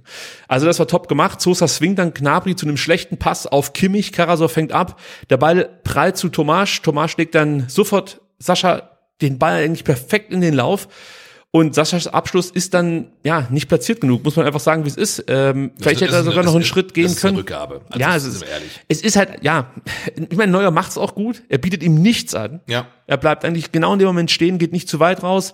Ähm, er macht's einfach gut, gutes Torwartspiel. Surprise, surprise. Ja, Ja. also Manu Neuer. Ähm, aber trotzdem, Aber ich glaube, Sascha war auch ein Stück weit überrascht, dass er so frei einfach, also 30 Sekunden nachdem er das Tor geschossen hat, ist er wieder komplett frei von Neuer und ähm, sonst ist es vielleicht auch mal dann ein Schuss mit dem Vollspann oder so, der äh, dann einfach ein Torwart für größere Aufgaben stellt, weil so schiebt dann halt, wenn er platziert ist, kann er auch reingehen, aber wenn der Torwart halt dann den Braten riecht, dann sieht's halt dann so aus, wie es ausgesehen hat und eher nach einer Rückgabe. So ist es. Und ich habe jetzt gerade noch mal in meinen Unterlagen gekramt, denn eins muss ich kurz erwähnen. Nach 62 Minuten geht Chris Führig vom Platz und Kulibali kommt. Und ich wollte jetzt mal schnell gucken, wie viele Zweikämpfe hat er denn gewonnen, der Chris Führig. Und äh, was mich wirklich ähm, fast schon entsetzt, ähm, ist, ähm, dass er in der Offensive nicht einen Zweikampf gewinnen konnte. Ähm, und er hat auch nicht einen zweiten Ball erobern können. Da reden wir jetzt insgesamt schon von neun Zweikämpfen, die er geführt hat und nicht einen gewinnen konnte. Und in der Defensive kommt er auf eine Zweikampfquote von 44 Prozent. Also das war, sage ich jetzt mal, nicht der stärkste Chris Führig. Allerdings zur Ehrenrettung auch nicht auf der Position, die Chris Führig sich wahrscheinlich ähm, ja mal ausgemalt hat, als er hier zum VfB ich, gewechselt ist. Ich wollte es gerade sagen, also Chris Führig war ja mal der Nico González Ersatz und auf einmal spielt er jetzt rechts hinten, also das ist vielleicht auch nicht ganz seine Position. Was aber gut lief, dann auch mit Kulibali, war wirklich die Art und Weise, wie es der VfB Stuttgart gegen die Bayern gespielt hat. Ähm, also gerade Mitte der zweiten Halbzeit hat das äh, den Bayern wirklich schwer gemacht, hatte eine gute Struktur gegen den Ball, eine super Aufteilung im Mittelfeld. Das sah richtig gut aus. Und nicht nur ich, ich glaube auch die Kommentatoren, die Zuschauer haben komplett vergessen, dass der VfB eigentlich gegen den äh, Abstieg spielt hier aktuell, weil das sah halt wirklich aus wie ein richtig stabiler Bundesligist, der auf Augenhöhe die Bayern hier bespielt. Oder der zumindestens weiß, wie man es den Bayern möglichst schwer macht, fand ich. Ja. Ne? Also das hat man schon gemerkt, dass die Bayern so ein Stück weit auch merken, oh, wir haben jetzt nicht mehr die Flut an Chancen wie noch in der ersten Halbzeit. Und das, das wird schwierig, gegen den VfB äh, auch Torchancen zu generieren. Und der VfB hat gemerkt, hey, was wir machen, funktioniert und haben dann wirklich alles reingeworfen, halt ähm, ja, das Spiel der Bayern halt möglichst ähm, derbe zu stören. Und da war man ein Stück weit, war ich da so ein bisschen stolz drauf. Absolut. VfB, ne? Absolut. Ich meine, ich werde nachher noch was dazu sagen, wie ich diese Leistung für mich bewerte. Äh, und da gibt's mit Sicherheit auch unterschiedliche Ansichten. Ähm, aber trotzdem, du spielst gegen die Bayern. Und selbst wenn die an diesem Tag vielleicht nicht äh, mit der Konsequenz gespielt ha- haben, wie sie es vielleicht, ja, wenn Dortmund zu Gast gewesen wäre, gespielt hätten. Es sind die Bayern und sie haben schon immer wieder aufblitzen lassen, was möglich ist. Genau, und was ich noch kurz einschieben möchte, wir hatten ja am Donnerstag gesagt, äh, eventuell Jugendspieler, eventuell Spieler, die noch nicht so viel Einsatzzeit bekommen haben. Dann siehst du die Aufstellung vor dem Spiel und denkst, oh scheiße. Ne? Besser Das geht's ist, nicht. Äh, fa- fast Bestbesetzung bis auf Sané, der weiß nicht, was mit dem ist, aber das war eigentlich das Beste, was die Bayern zu bieten haben und nichts mit irgendwie zweiter Torwart oder Jugendspieler oder sonst was halt. Also sie wollten das Spiel schon gewinnen. Für mich war der Schlüssel tatsächlich, ich wiederhole mich da gerne, Mangala, der war einfach Gold wert, ja. Ähm, allein halt, wie er wirklich die, die Halbräume besetzt hat oder wie er dann seinen Halbraum besetzt hat, das, das war top, ja. Und äh, wir, ich kann mich erinnern, wir haben genau darüber diskutiert nach der ähm, 0 zu 5 Niederlage in der Hinserie, wo wir immer wieder darüber gesprochen haben, dass die Halbräume ganz schlecht besetzt wurden, auch von, ich meine, Mangala war mit dabei, jetzt äh, müsste ich nochmal nachgucken. Aber ich glaube, er war mit dabei. Ist auch egal, ähm, möchte ich jetzt gar nicht nur auf Mangala irgendwie abwälzen, die Nummer, aber das hat halt richtig gut geklappt und das hat der VfB gut gemacht und das sollten sie auch beibehalten. Denn das ähm, war eine, eine große Schwäche ähm, des VfB Stuttgart in den letzten Wochen, Monaten, möchte ich fast schon sagen. Also Orel wirklich top, top, hat mir richtig gut gefallen. Gute Bewegung mit und ohne Ball. Das ist auch so ein Thema gewesen bei ihm. Bewegt sich zu wenig. Gegen den Ball ist er nicht immer so lauffreudig. Mit Ball manchmal vielleicht einen Ticken zu verspielt, nicht konsequent genug. Ähm, sucht fast schon dann die 1 gegen 1 Duelle, äh, um zu zeigen, wie pressingresistent er ist. Das war he- heute, wollte ich schon sagen, am Sonntag komplett anders. Ja, so ein, zwei Wochen Top. im Cannstatter Loch haben noch niemanden geschadet. Scheint außer so. Massimo vielleicht. ja, der kommt ja auch jetzt wieder zurück, habe ich heute gesehen. Äh, 74. Minute, Förster kommt für Tomasch und nur wenige Sekunden später die große Chance für Philipp Förster. Und wir reden jetzt über diese Mega-Möglichkeit. Aber jetzt, oh komm, ich leite ein und dann kommt meine Frage. Ja, also, nach einer Bayern-Ecke kontert der VfB schnell über Kalajdzic und Kulibali. Übrigens wirklich cooler Lupfer von Tongi auf äh, Sascha. Hat er irgendwie cool gemacht. Ja, Wir hatten am Sonntag den besseren Tongi. Wir hätten. Ach so, ja, natürlich, ja. Ich hatte überlegt, welchen meint er denn, aber Nianzu, richtig, ja. Beide kennen sich, wir haben ja darüber gesprochen am Donnerstag. Ähm, Kalajdzic leitet dann wieder schnell weiter auf Förster. Ähm, Bayerns Restverteidigung sieht da nicht gut aus, also kannst du eigentlich so nicht spielen. Und Förster, der erst wenige Sekunden auf dem Platz steht, läuft dann auf Neuer zu. Und jetzt kommt die Frage, die ich dir stellen wollte. Als es dazu kam, was war dein Gedankengang? Du siehst den Förster, der Ja. gerade auf den Platz kommt, Ja, ja. eins gegen eins gegen Neuer. Äh, ja, also erstmal dachte ich, dass es wieder so eine Szene wird wie mit Oma Mamouche, weißt du, dass er wirklich auf den Neuer zulaufen kann und dann ins 1-1 geht, weil er, es, es sieht eigentlich so aus, als ob er durchlaufen kann und war dann ähm, relativ überrascht, dass er eigentlich noch äh, abschließen muss, bevor er überhaupt im 16er ist. Also das hat mich dann ein bisschen überrascht, weil äh, Philipp Förster ist jetzt ja nicht der schnellste, aber er ist auch nicht so langsam, aber auch schon öfters Er spielt gegen den thematisiert. schnellsten Spieler der Genau, aber Bundesliga. das Problem ist halt, äh, dass er gegen, gegen Davis spielen musste und der ist einfach brutal schnell. Ähm, und eigentlich hätte ich gedacht, okay, der kann durchlaufen und dann muss er halt sehr, sehr früh abschließen und der Abschluss ist so, meh, aber ich denke, aus der Position, wenn er da abschließt gegen Manuel Neuer, da musste halt auch schon, Ist aber jetzt auch schon die vierte, ich sag mal, eins gegen eins Situation. Wir könnten von mir aus auch sagen, also äh, Sven Missentat bezeichnet ja Torwart gegen Angreifer als null gegen eins Situation. Wenn ich jetzt eins gegen eins sage, dann ziehe ich noch den ähm, Davis mit rein. also Ist 0, auch 0, egal. 0 gegen 1 ähm, ist für mich ähm, äh, Chris Führig gegen Augsburg. okay, das kann man auch so sehen. Ähm, Ja, also ich war unzufrieden mit dem Abschluss, um es mal vorsichtig auszudrücken. Egal, ob du da seit äh, fünf Minuten auf dem Platz stehst, seit 50 oder seit seit zehn. Ich finde, das Ding musst du aufs Tor bringen. Ja, da sind wir wieder bei dem Thema. Äh, du hast es ja von der Bank jetzt mehrfach gesehen, ja, welche Gelegenheiten davor schon ähm, einfach ungenutzt blieben. Und dann wirklich mit so einem dreintütigen Abschluss daherzukommen, sorry, also das ist mir dann halt zu wenig. Und da bin ich wieder bei dem Thema, du wirst eingewechselt, hast die Möglichkeit, dich zu zeigen, du möchtest spielen, du möchtest in die Mannschaft kommen. Und dann hast du gleich diese Gelegenheit, um allen zu zeigen, hey, was wollt ihr eigentlich? Ich bin Philipp Förster und ich spiele jetzt. Und dann kommt halt wieder das, was man von Philipp Förster erwartet. Und tut mir leid, also mit diesen Abschlüssen ist er halt keine große Hilfe. Da nützt es mir dann auch nichts, dass er mit hochrotem Kopf nach 70 Minuten immer noch den Eindruck macht, als würde er um sein Leben rennen, ja, weil die, die Kilometerlaufleistung ist nicht sein Problem. Ähm, es ist eher alles andere. Und das hat er in dieser ersten Aktion meiner Meinung nach dann gleich wieder, ja, gezeigt. Ja, und wie gesagt, ich finde, das ist auch ein Problem der Kaderstruktur, dass du halt einfach keine torgefährlichen Spieler mehr hast. Wenn du die erstmal ausgewechselt hast, dann kommt halt nichts mehr nach. Also ein Erik Tommy vielleicht noch, aber auch der ist jetzt, weiß ich nicht. Ich glaube nur, dass er torgefährlich ist, ist er in Wirklichkeit auch nicht. Aber du hast niemanden mehr auf der Bank, wo du sagst, hey, wenn der kommt, der könnte noch mal was reißen. Klar, jetzt siehst du halt im Training ähm, äh, einen, einen Mo Sanko wieder laufen und einen Silas und so weiter. Wenn du die mal wieder hast und sagen kannst, ich kann die einwechseln, das ist nochmal eine ganz andere Nummer. Ja. Ähm, ob die den Tore dann machen, weiß man nicht, aber da, da schwingt zumindest die Hoffnung mit, ähm, dass sie das Tor dann treffen. Hoffnung ganz wichtig Ja. in diesen Tagen. Oh ja. Äh, 76. Minute, Lewandowski, auch wieder so eine typische VfB-Szene. Ja, du hast diese große Gelegenheit zur Führung und dann kommt der Lewandowski und knallt in der 76. Minute das 3 zu 2 rein. Wäre wahrscheinlich auch so gekommen, hätten wir keinen Flo Müller im Tor. Ja. der VfB klärt mal wieder Bayerns erste Welle, das machen sie auch gut.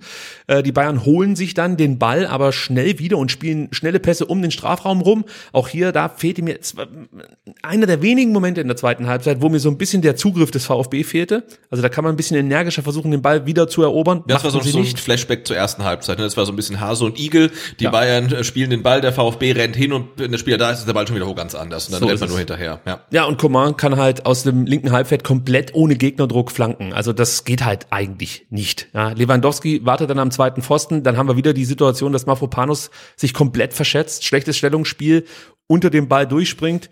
Lewandowski ähm, bringt sich dann, also bekommt den Ball, bringt sich dann mit einem Haken in eine gute Abschlussposition, aber Flo Müller. Flo Müller lenkt den Schuss noch mit dem Fuß an die Latte und da kannst du mir sagen, was du willst, und du wirst mich wahrscheinlich jetzt hier auch nicht korrigieren. Das war Weltklasse. ja. Also musstest die- du aber überlegen. Nee, nee, also beide, beide, beide Müllers äh, waren am Sonntag gut. Aber einer war besser. Ja, natürlich. Und der, der, der englische Twitter-Account von VfB hat geschrieben, äh, was haben sie geschrieben? Glaube ich, Auer Müller outperforms äh, äh, Munichs Müller. da oder so. gehe ich sofort mit. Und was Sven Missentat zur Leistung seines Torhüters zu sagen hatte, das hören wir uns jetzt mal an. Flo Müller. Heute in so vielen Situationen entscheidend noch dran. Ja, mich freut das total. Ihr könnt euch gar nicht vorstellen, wie mir das auf den Sack gegangen ist, was über den Flo alles in sozialen Medien und überall geschrieben wird. Flo ist ein absolut super Keeper. Der hat sich kaum einen selber reingeschmissen dieses Jahr. Wir können über ein Gegentor reden, äh, was er vielleicht bekommen hat in der Rückrunde. Und heute hat er einfach auch mal ähm, zu jedem Zeitpunkt auch das Quäntchen gehabt, das nicht ganz genau geschossen wurde, er einfach Sensationsparaden gehalten hat, wo man dann eben auch diese sogenannten Unhaltbaren halten kann. Ähm, absolut äh, für mich nicht verständlich gewesen, die Kritik bisher. Genau. Jetzt wurde geschnitten. Also nicht von mir, sondern vom VfB TV. Also ich will nicht wissen, wie sehr sich Sven Missentat noch in Rage geredet hat, weil er offensichtlich doch zu viel auf Social Media abhängt und da, da negative Müller-Kommentare liest. Auf jeden Fall. Das klingt fast so, ne? Ja, absolut. Ich meine, das muss er natürlich abkönnen, kann er auch in der Regel. Nur ähm, da war natürlich wirklich viel Unqualifiziertes dabei. Also es soll sich jetzt keiner angesprochen fühlen, weil meistens fühlen sich die Leute angesprochen, die ich gar nicht meine. Ja, aber zu behaupten, dass Flo Müller nicht Bundesliga tauglich wäre oder dergleichen, ist halt gekürte Scheiße, um es mal auf den Punkt zu bringen. Dass der Baustellen hat und sich entwickeln muss und kann, Ja. ist klar. Aber ich habe es vor ein paar Wochen oder Monaten, ich weiß gar nicht, wann ich es gesagt habe, äh, schon mal gesagt und ich sage es jetzt nochmal. Genau solche Spieler passen doch zum Weg des VfB Stuttgart, den wir alle gehen möchten. Junge, entwicklungsfähige Spieler. Ja, wenn ich das von einem Torhüter äh, oder wenn ich einen Torhüter hole und das mein Credo ist, dann darf ich doch nicht überrascht sein, dass hier ein Spieler, äh, ein Torhüter dann im Tor steht, der äh, eben noch nicht jeden Unhaltbaren rausfischt und eine Leistung zeigt wie ein 33-jähriger Ortega oder ist er 30, also über 30. Ja, ja. Ja, logisch. Ist doch ganz klar. Äh, wenn wir das nicht wollen, holen wir einen Ortega. Der spielt uns dann zwei Jahre. Ja, hier wahrscheinlich mit guten Leistungen macht er das, sein, hält seinen Kasten sauber, gutes Aufbauspiel. Da gibt's ja nichts auszusetzen. Aber dann stehst du halt wieder vor der nächsten Baustelle und musst wieder einen Torhüter verpflichten. Ich gehe mal davon aus, dass es jetzt nicht immer so läuft wie mit Kobel, sowohl was den Abgang angeht, wie auch mit der Entwicklung.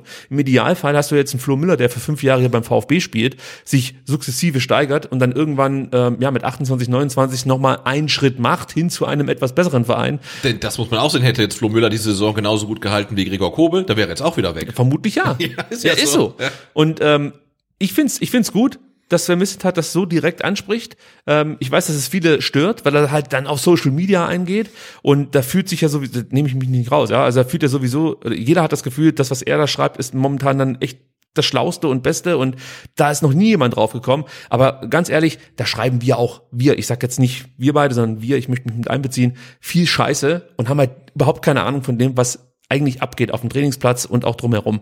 Ähm, deswegen, ich habe mich einfach nur, und da wiederhole ich mich, wahnsinnig gefreut, dass Genau, Flo Müller so eine Leistung Genau, man hätte ähm, ihm und auch der Mannschaft halt so ein Spiel wie jetzt gegen die Bayern halt auch schon mal in der Hinrunde gewünscht oder ein bisschen früher halt oder nicht nur Gegen das- Hertha zum Beispiel. Ja, einfach mal, wo man sagt, oh Wahnsinn, ne? Also ich hätte mich so gefreut zum Beispiel ähm, gegen Bochum, wenn er einen Elfer gehalten hätte. Ne? Also wo man sagt, hey, das Spiel hat er uns einfach gewonnen. Ne? Ähm, und das ist ein bisschen schade, weil er hat jetzt gegen die Bayern gezeigt, was er kann. Und ähm, Er hat ja den Punkt gerettet. ja, auf, auf jeden Fall. Und er hat ja auch äh, übrigens den Punkt gegen Wolfsburg gerettet. Ja. Er hat ja zwei Top-Paraden, oder nicht nur zwei Top-Paraden, sondern er hat zwei Top-Spiele gezeigt hintereinander. Und du siehst halt, was Momentum ausmacht Ja. bei Torhütern. Und ich hoffe, dass das jetzt einfach weiter so läuft. Ich hätte nichts dagegen. 81. Minute, Sebastian, nochmal der Förster. Mhm. Stuttgart bleibt auf der rechten Seite hartnäckig, erzwingt Fehlpässe der Bayern. Da hast du richtig gemerkt, ab der 80. Minu- Minute oder wahrscheinlich so mit dieser letzten äh, Lewandowski-Chance, dass äh, die Bayern jetzt echt keinen Bock mehr haben. Also die haben den VfB äh, ja relativ viel zugestanden, um es mal vorsichtig auszudrücken.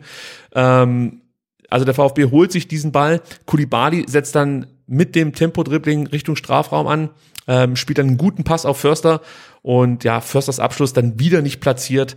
Kein Problem für Neuer. Für mich war das eigentlich die größere Chance im Vergleich jetzt zu beiden, die er hatte. Ähm, und hat mich halt noch mehr geärgert, dass er da einfach ja überhaupt äh, auch nicht das Tempo sozusagen richtig in den Schuss äh, steckt und einen guten Abschluss zeigen kann.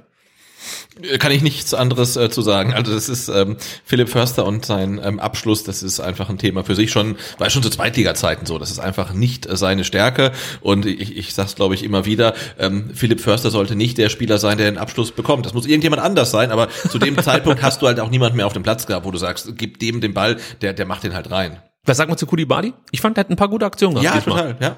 Also gegen große Mannschaften scheint es sich nicht ganz so schwer zu tun. Ja, er hat ja auch, äh, ich weiß gar nicht, letzte Saison gegen die Bayern ganz gut gespielt, wo Ja, er äh, eben das weggepfiffen wurde halt, das, Genau, genau. Ähm, das Tor dann gegen Neuer, also was Und diese super, hat er, hat er, nee, Silas hat die Flanke geschlagen auf Kulibali oder sowas. ich glaube so, ja. Ja, ja. Also es scheint so gegen Bayern und gegen, Moment mal, ist es nicht sogar so, dass er nur gegen Bayern und gegen Dortmund bislang getroffen hat? War es nicht so? Das kann gut sein. Ich glaube, das haben wir mal besprochen hier im Podcast. Ja, also wir müssen offensichtlich schleunigst in die Champions League, dann geht bei Kulibali sozusagen Mhm. Die Dose die auf, Dose ja. auf, so Ja. ist es richtig.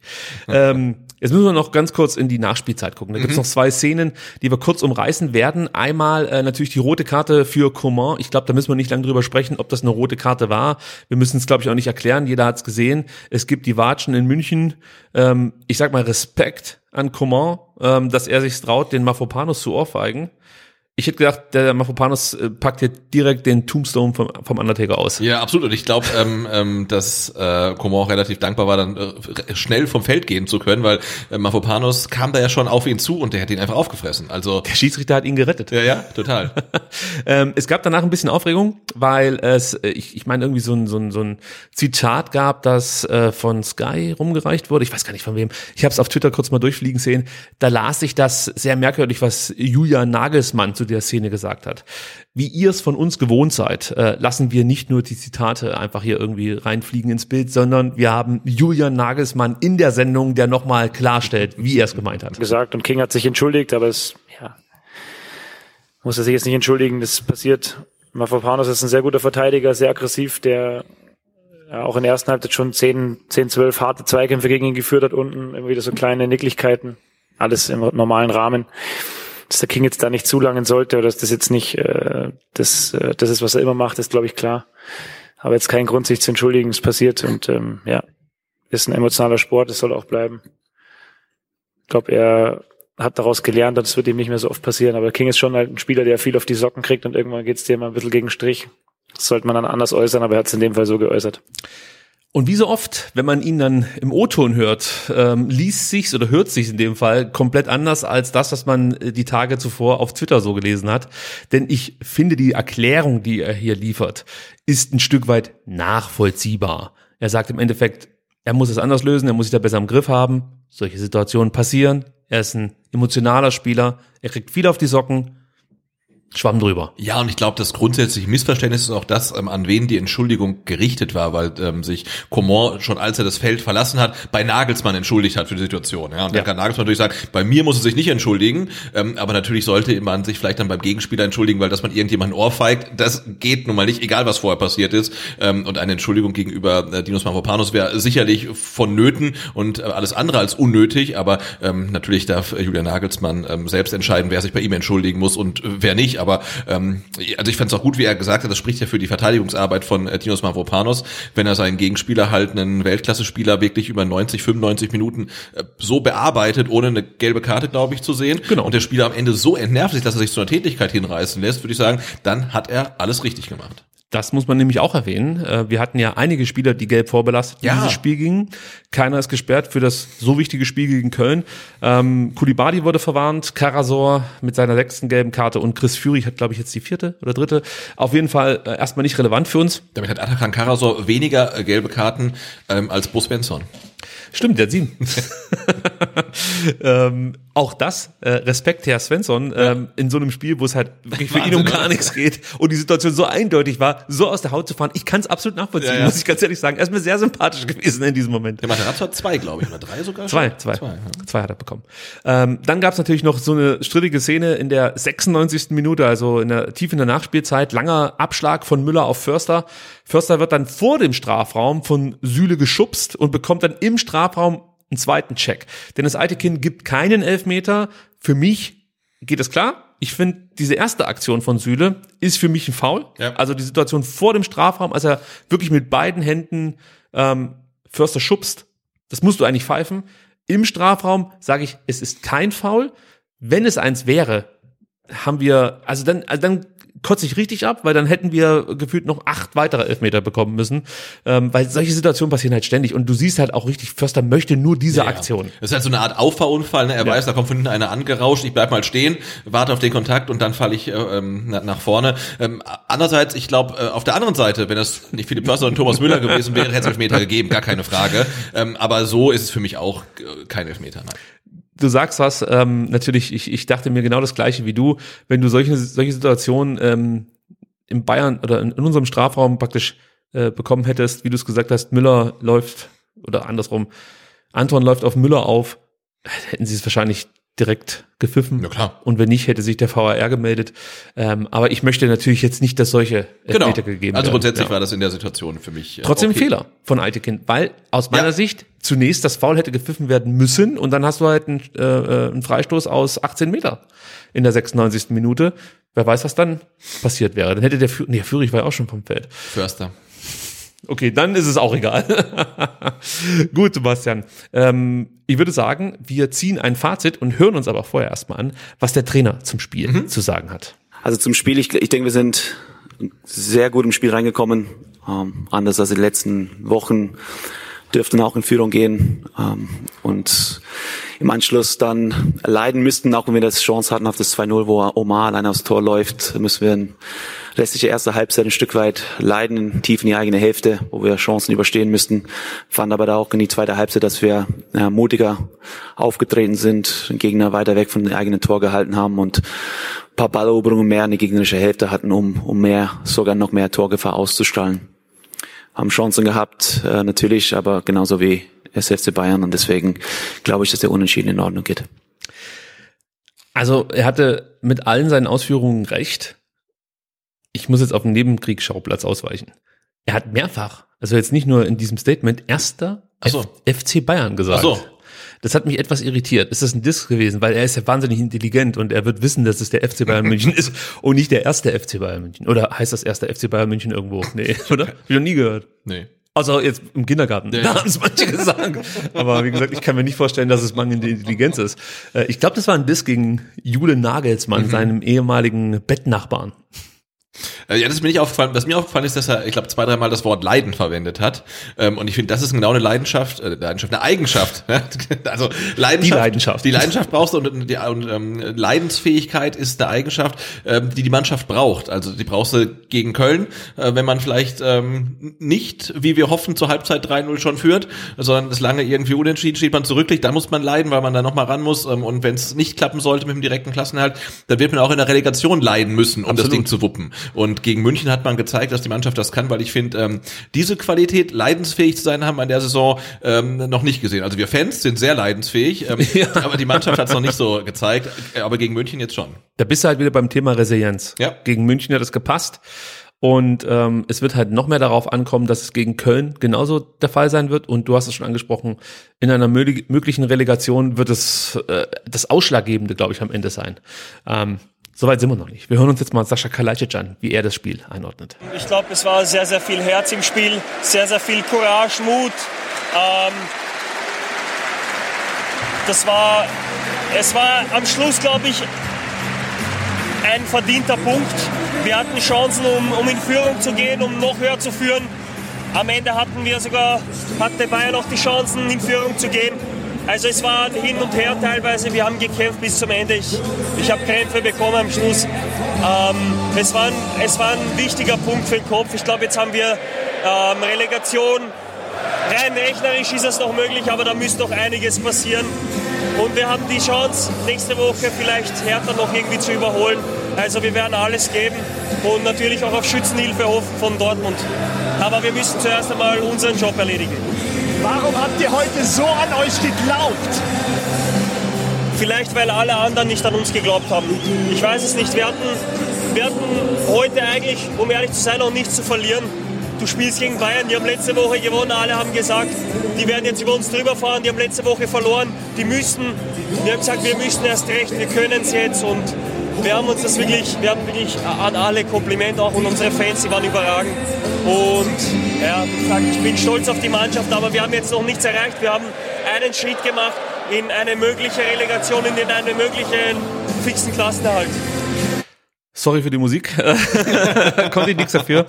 Aber Sascha hat hier ganz viel erzählt und ganz vieles richtig auf den Punkt gebracht. Das erste, bevor ich deine Einschätzung hören möchte, muss erwähnt werden, von Sascha schon getan, von uns noch nicht. Der Support war fantastisch. Ja, 6.500 VfB-Fans, auch äh, Be Belegschaft vom VfB, relativ viele mitgefahren und Mit Kochtöpfen wahrscheinlich. Genau, und auf jeden Fall akustisch ähm, äh, war da die Allianz Arena fest in VfB-Hand. Also wenn man es im Fernsehen gesehen hat, hat man nur VfB-Sänger gehört. Ähm, das war irre. Das war fantastisch. Also ich war wirklich begeistert, äh, dass es dem VfB gelungen ist, ähm, wirklich dann auch die die Fans so zu mobilisieren. Klar, die Ultras sind immer am Start und machen Stimmung. Ja, ja aber es gab ja auch den Fanzug zum Beispiel, ne, Ja. der dann, äh, dann nach München fuhr. Herausragend. Ansonsten Saschas Ausführungen, alles richtig. Ja, alles, alles richtig. Ähm, was, was mich so ein bisschen gewundert hat, das hat er jetzt, äh, bezieht sich nicht auf sein Statement, ähm, aber ähm, hast du von dem Hotelschwur gehört? Ja. Ähm, weil die Mannschaft hatte ja das Spiel von Mainz gegen Hertha im Fernsehen ähm, angeguckt am Tag vor dem Spiel im Hotel und haben sich dann, als sie gemerkt haben, oh, die Berliner sind noch in Reichweite, sich dann geschworen, gegen Bayern alles rauszuhauen. Und das hat mich schon ein bisschen gewundert, weil du musst doch wirklich am 33. Spieltag unabhängig von den Ergebnissen deiner Gegner sagen, wir müssen gegen Bayern alles raushauen, damit wir eventuell schon Bielefeld distanzieren können. Also das, das fand ich irgendwie seltsam. Da sind wir jetzt bei einem Punkt, Sebastian, der mir äh, eigentlich seit Sonntag schwer am Magen liegt. Und ich äh, hab's versucht, jetzt hier bei dieser Nachbesprechung eigentlich ähm, relativ nüchtern alles durchzugehen, äh, das zu loben, was ich lobenswert fand und das zu kritisieren, was ich zu kritisieren finde. Aber äh, ich sag's dir so, wie es ist. Ich ähm, mache mir schon Sorgen mit Hinblick auf das Spiel gegen Köln. Du hast gerade was ganz Wichtiges angesprochen. Diese Mannschaft, ähm, Sascha hat's ja am Ende auch nochmal gesagt, ähm, hat bislang rein gar nichts erreicht. Ja. Äh, ich habe auf Twitter einen Tweet abgesetzt, der, ich sag mal, äh, den ein oder anderen zu wütenden Replies äh, verleitet hat. Aber ich sehe es halt einfach so. Du hast nichts erreicht. Gar nichts. Überhaupt nichts. Wenn mir jemand erzählt, ja, aber hey, äh, wir sind jetzt in der Relegation, das holt Bielefeld, da lege ich mich schon fest, das holt Bielefeld nicht auf. Der VfB gewinnt, ähm, Moment, der VfB verliert nicht hoch gegen, gegen Köln, also es wird keine 4-5-0-Klatsche geben. Ähm, und andersrum wird Bielefeld, die, die, hallo, Bielefeld hat äh, das letzte Mal, weiß ich nicht, 2021 aus dem Spiel herausgetroffen. Ja, also die treffen nach Ecken und das war's und das haben sie jetzt, glaub, zweimal getan. Ich glaube, die haben seit zehn Spielen nicht mehr gewonnen, auch gegen Union Berlin haben da sie machen wir gewonnen. keine Sorgen. Also, ja, die werden nicht hochgewinnen. So, aber du hast trotzdem nichts erreicht, was irgendwie seit dem Sonntagsspiel, und ich, ich muss mal was davor schicken. Natürlich dürfen sich die Spieler über einen Punkt in München freuen. Keine Frage. Du darfst dich über diesen Punkt freuen. Ich bin nicht so. Wenn, also in dem Moment, wo ich Sport mache, strebe ich nach dem Maximalen. Und im Spiel konnte jeder, der an diesem Spiel teilgenommen hat oder sich angeschaut hat, schon erkennen, dass die Vorzeichen heute andere sind, als wenn du sonst gegen Bayern spielst. Das war vielleicht der FC Bayern, der da war, auf dem Platz war, aber es war nicht der FC Bayern, den wir eigentlich gewohnt sind. Ja. Der FC Bayern lässt nicht solche Chancen aus. Der FC Bayern spielt es nicht so dappig aus, bis sie dann endlich mal zum Abschluss kommen. Der FC Bayern lässt dir keine 5-1 gegen 1 Situationen durchgehen, von denen der VfB null, null genutzt hat. Du hast 5-1 gegen 1 Situationen und erzielst nicht ein einziges Tor daraus. Sorry, das ist einfach scheiße. Das ist offensiv wieder mal nicht Bundesliga-tauglich. Du musst mindestens ein Tor erzielen aus solchen Situationen. Das ist denen nicht gelungen. Und dann ist es mir am Ende egal, ob ich gegen Bayern München spiele oder ob ich gegen Fürth spiele. Du musst deine Chancen nutzen, weil du hast keine Chancen mehr irgendwann. Und mit Chancen meine ich jetzt die auf dem Platz und dann am Ende die Klasse zu halten. Ja, wir gefühlt hat der VfB jetzt gerade noch mal das Schlimmste abwenden können. Einen Scheißdreck hat der VfB abwenden können. Seit Mitte März hat der VfB nicht ein Spiel gewonnen. Seit Mitte März sind die sieglos. Und surprise, surprise, wenn das so bleibt, steigst du ab. Ja, ja, eben. Gewinnt der VfB kein Spiel mehr, steigt der VfB ab. Und ich hasse es, wenn ich nach so einem Spiel, dass ich gewinnen muss, weil ich die Chancen hatte in der zweiten Halbzeit. Ich war das bessere Team in der zweiten Halbzeit. Ich habe drei 1 gegen 1 Situationen in der zweiten Halbzeit und nutze nicht eine Chance.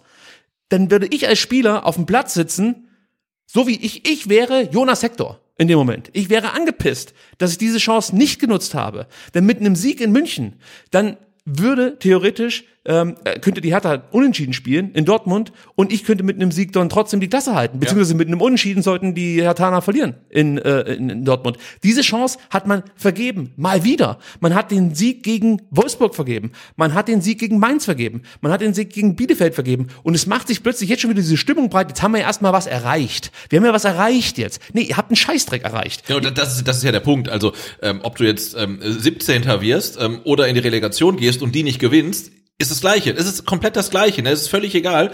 Ähm, du kannst dich feiern lassen, wenn du die Klasse gehalten hast. Egal, ob das jetzt noch ein Spiel ist oder noch drei Spiele. Und ähm, das hat mir nach dem Spiel so ein bisschen gefehlt, dass das niemand gesagt hat. Ne? Also man sagt, hey, das war eine gute Leistung in München. Missentat hat's äh, off-air gesagt, ja. Okay, also es Ja. war jetzt äh, gut in München einen Punkt zu holen, aber es war auch dringend notwendig, um überhaupt noch eine Minimalchance auf den direkten Klassenhalt zu haben. Und die Leistung oder dieses Leiden, diese Leidenschaft müssen wir jetzt noch ein und dreimal oder dreimal zeigen und dann haben wir eine Chance, die Klasse zu halten. Aber ähm, das äh, kam mir ähm, auch so ein bisschen zu kurz und ich bin echt gespannt, äh, äh, wie das Spiel dann am Samstag aussieht von, von vom Anpfiff weg. Wir kennen es doch in der Saison, wie es bislang lief. Auf fast jede akzeptable Leistung folgte ein Downer.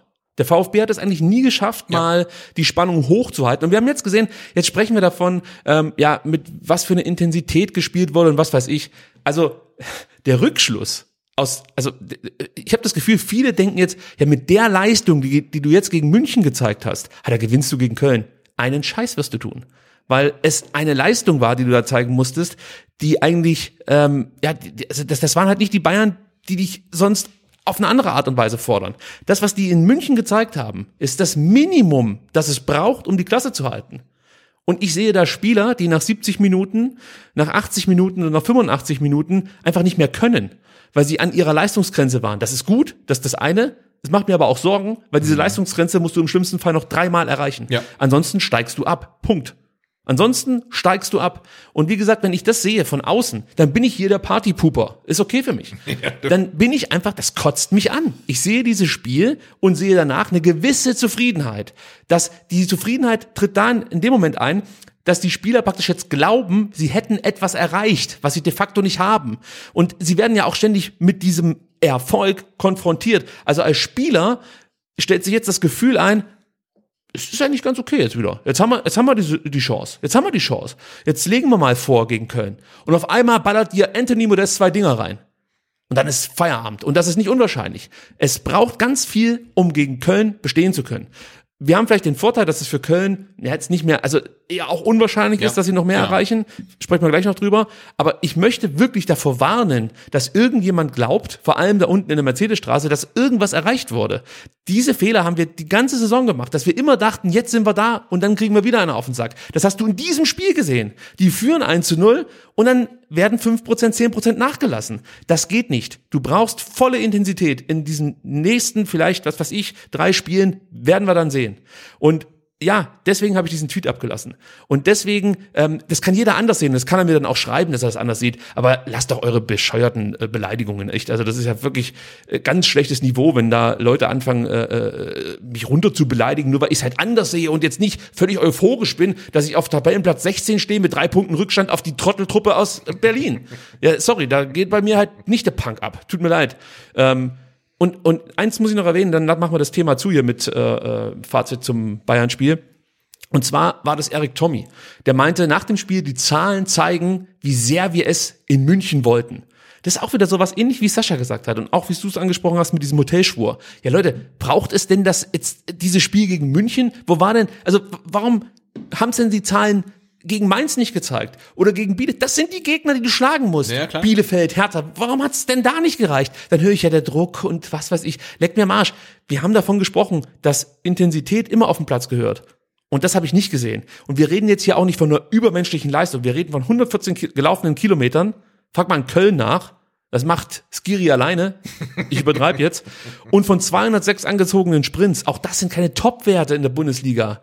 Die Bayern haben dir einfach die Möglichkeit gegeben, ähm, jetzt hier mal äh, irgendwie solche Werte anbringen zu können und sich dann ja hinstellen zu können und zu sagen, die Werte beweisen ja, dass wir es wollten. Ja, das, ich, ich sag's dir, für mich zählt am Ende das, was am 34. Spieltag da steht.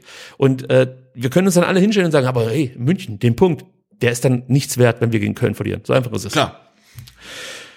So, Und ich hoffe, ich konnte meinen Tweet Genau, und selbst wenn du gegen Köln gewinnst und ähm, die Hertha aber was äh, zieht in Dortmund, dann äh, war es trotzdem nichts wert, weil du dann auch Relegation spielen musst und dann zählt's halt. Ne? Also das äh, wird noch ähm, eine lange Saison befürchtlich und äh, ja und ähm, die Leistung in München war sicherlich ein Fortschritt gegenüber den Leistungen, die wir vorher gesehen haben, gerade in puncto Leidenschaft und wie man vom Anpfiff äh, weg an auf dem Platz stand, welche Präsenz man gezeigt hat. Ähm, aber trotzdem ist es was, da kann man sich kurz drüber freuen, aber dann muss man wirklich auch im Fokus haben, dass man noch ein bis drei Spiele hat, wo man noch mal mindestens genauso gut und genauso leidenschaftlich auftreten muss. Dann kommen wir zum Spieler der Saison. Und ich habe nichts vorbereitet, Sebastian. Ich muss jetzt hier live on air praktisch in unsere Abstimmung gehen und sehe, dass 400, nee, 784 Stimmen eingereicht wurden. Und ich sehe schon, einer hat mit großem Abstand die drei Punkte geholt. Keine Überraschung, Flo Müller. 449 Stimmen. Und jetzt muss ich wirklich hier ins Tortendiagramm reinzoomen, weil es extrem eng ist. Also, äh, Sascha Kalajdzic bekommt zwei Punkte von euch mit 74 Stimmen. Oh. Und einen Punkt bekommt Atakan Karasor. Ich glaube, Mhm. es war wieder der Fanclub, der sich gemeldet hat. Äh, mit 69 Stimmen und leer ausgeht Wataru Endo, der auf 68 Stimmen Oh. kam. Ja, also, wir halten fest, Flo Müller drei, Sascha zwei und Atta einen. Also mittlerweile habe ich das Gefühl, dass er Atta hier hört und Mhm. abstimmt. Anders kann ich es mir fast nicht vorstellen. Sebastian, wie vergibst du deine Punkte? Ich habe mir diesmal einen kleinen Zettel geschrieben und den nicht vergessen und hier sogar Ihnen am Tisch den Zettel. Ähm, also Flo Müller bekommt von mir auch, äh, was heißt auch, also Flo Müller bekommt von mir zwei Punkte. Ja. Äh, Sascha Kalajdzic bekommt von mir zwei Punkte. Ja. Borna Sosa bekommt von mir einen Punkt. Ja. Für die starke zweite Halbzeit. Und natürlich bekommt äh, Thiago Thomas für sein Traumtor von mir auch einen Punkt. Ja, und dann bist du durch, oder? Genau, und Honorable Mentions, Honorable Mentions ähm, ohne Punkt gehen an Endo und Atakan Karasor. Ohne Robbe Menschen? Oh, ja, genau. Horrible Mentions. Also du gibst dem Atta dann doch noch diese, diesen, diese Props sozusagen. Ja, aber keine Punkte. Ja, und ich kann dir sagen, also äh, die letzten Tage, äh, beziehungsweise Stunden, muss man eher sagen, waren echt aufregend für mich, weil es dann doch relativ viel zu bearbeiten galt in wenig Zeit. Äh, ich habe mir noch gar keine Gedanken gemacht, wen ich bepunkten möchte, aber ich war so begeistert von Flo Müller und im Endeffekt war das für mich äh, eine Art Doppeltorschütze, also nur, dass er halt die Tore verhindert hat. Deswegen kriegt er von mir drei Punkte für die gezeigte Leistung dann ähm, muss ich Sascha Kalajdzic für sein fantastisches Tor und seine allgemein herausragende Leistung belohnen und vergebe zwei Punkte. Und dann habe ich leider nur noch einen Punkt übrig, obwohl ich gerne mehr Punkte vergeben wollen würde.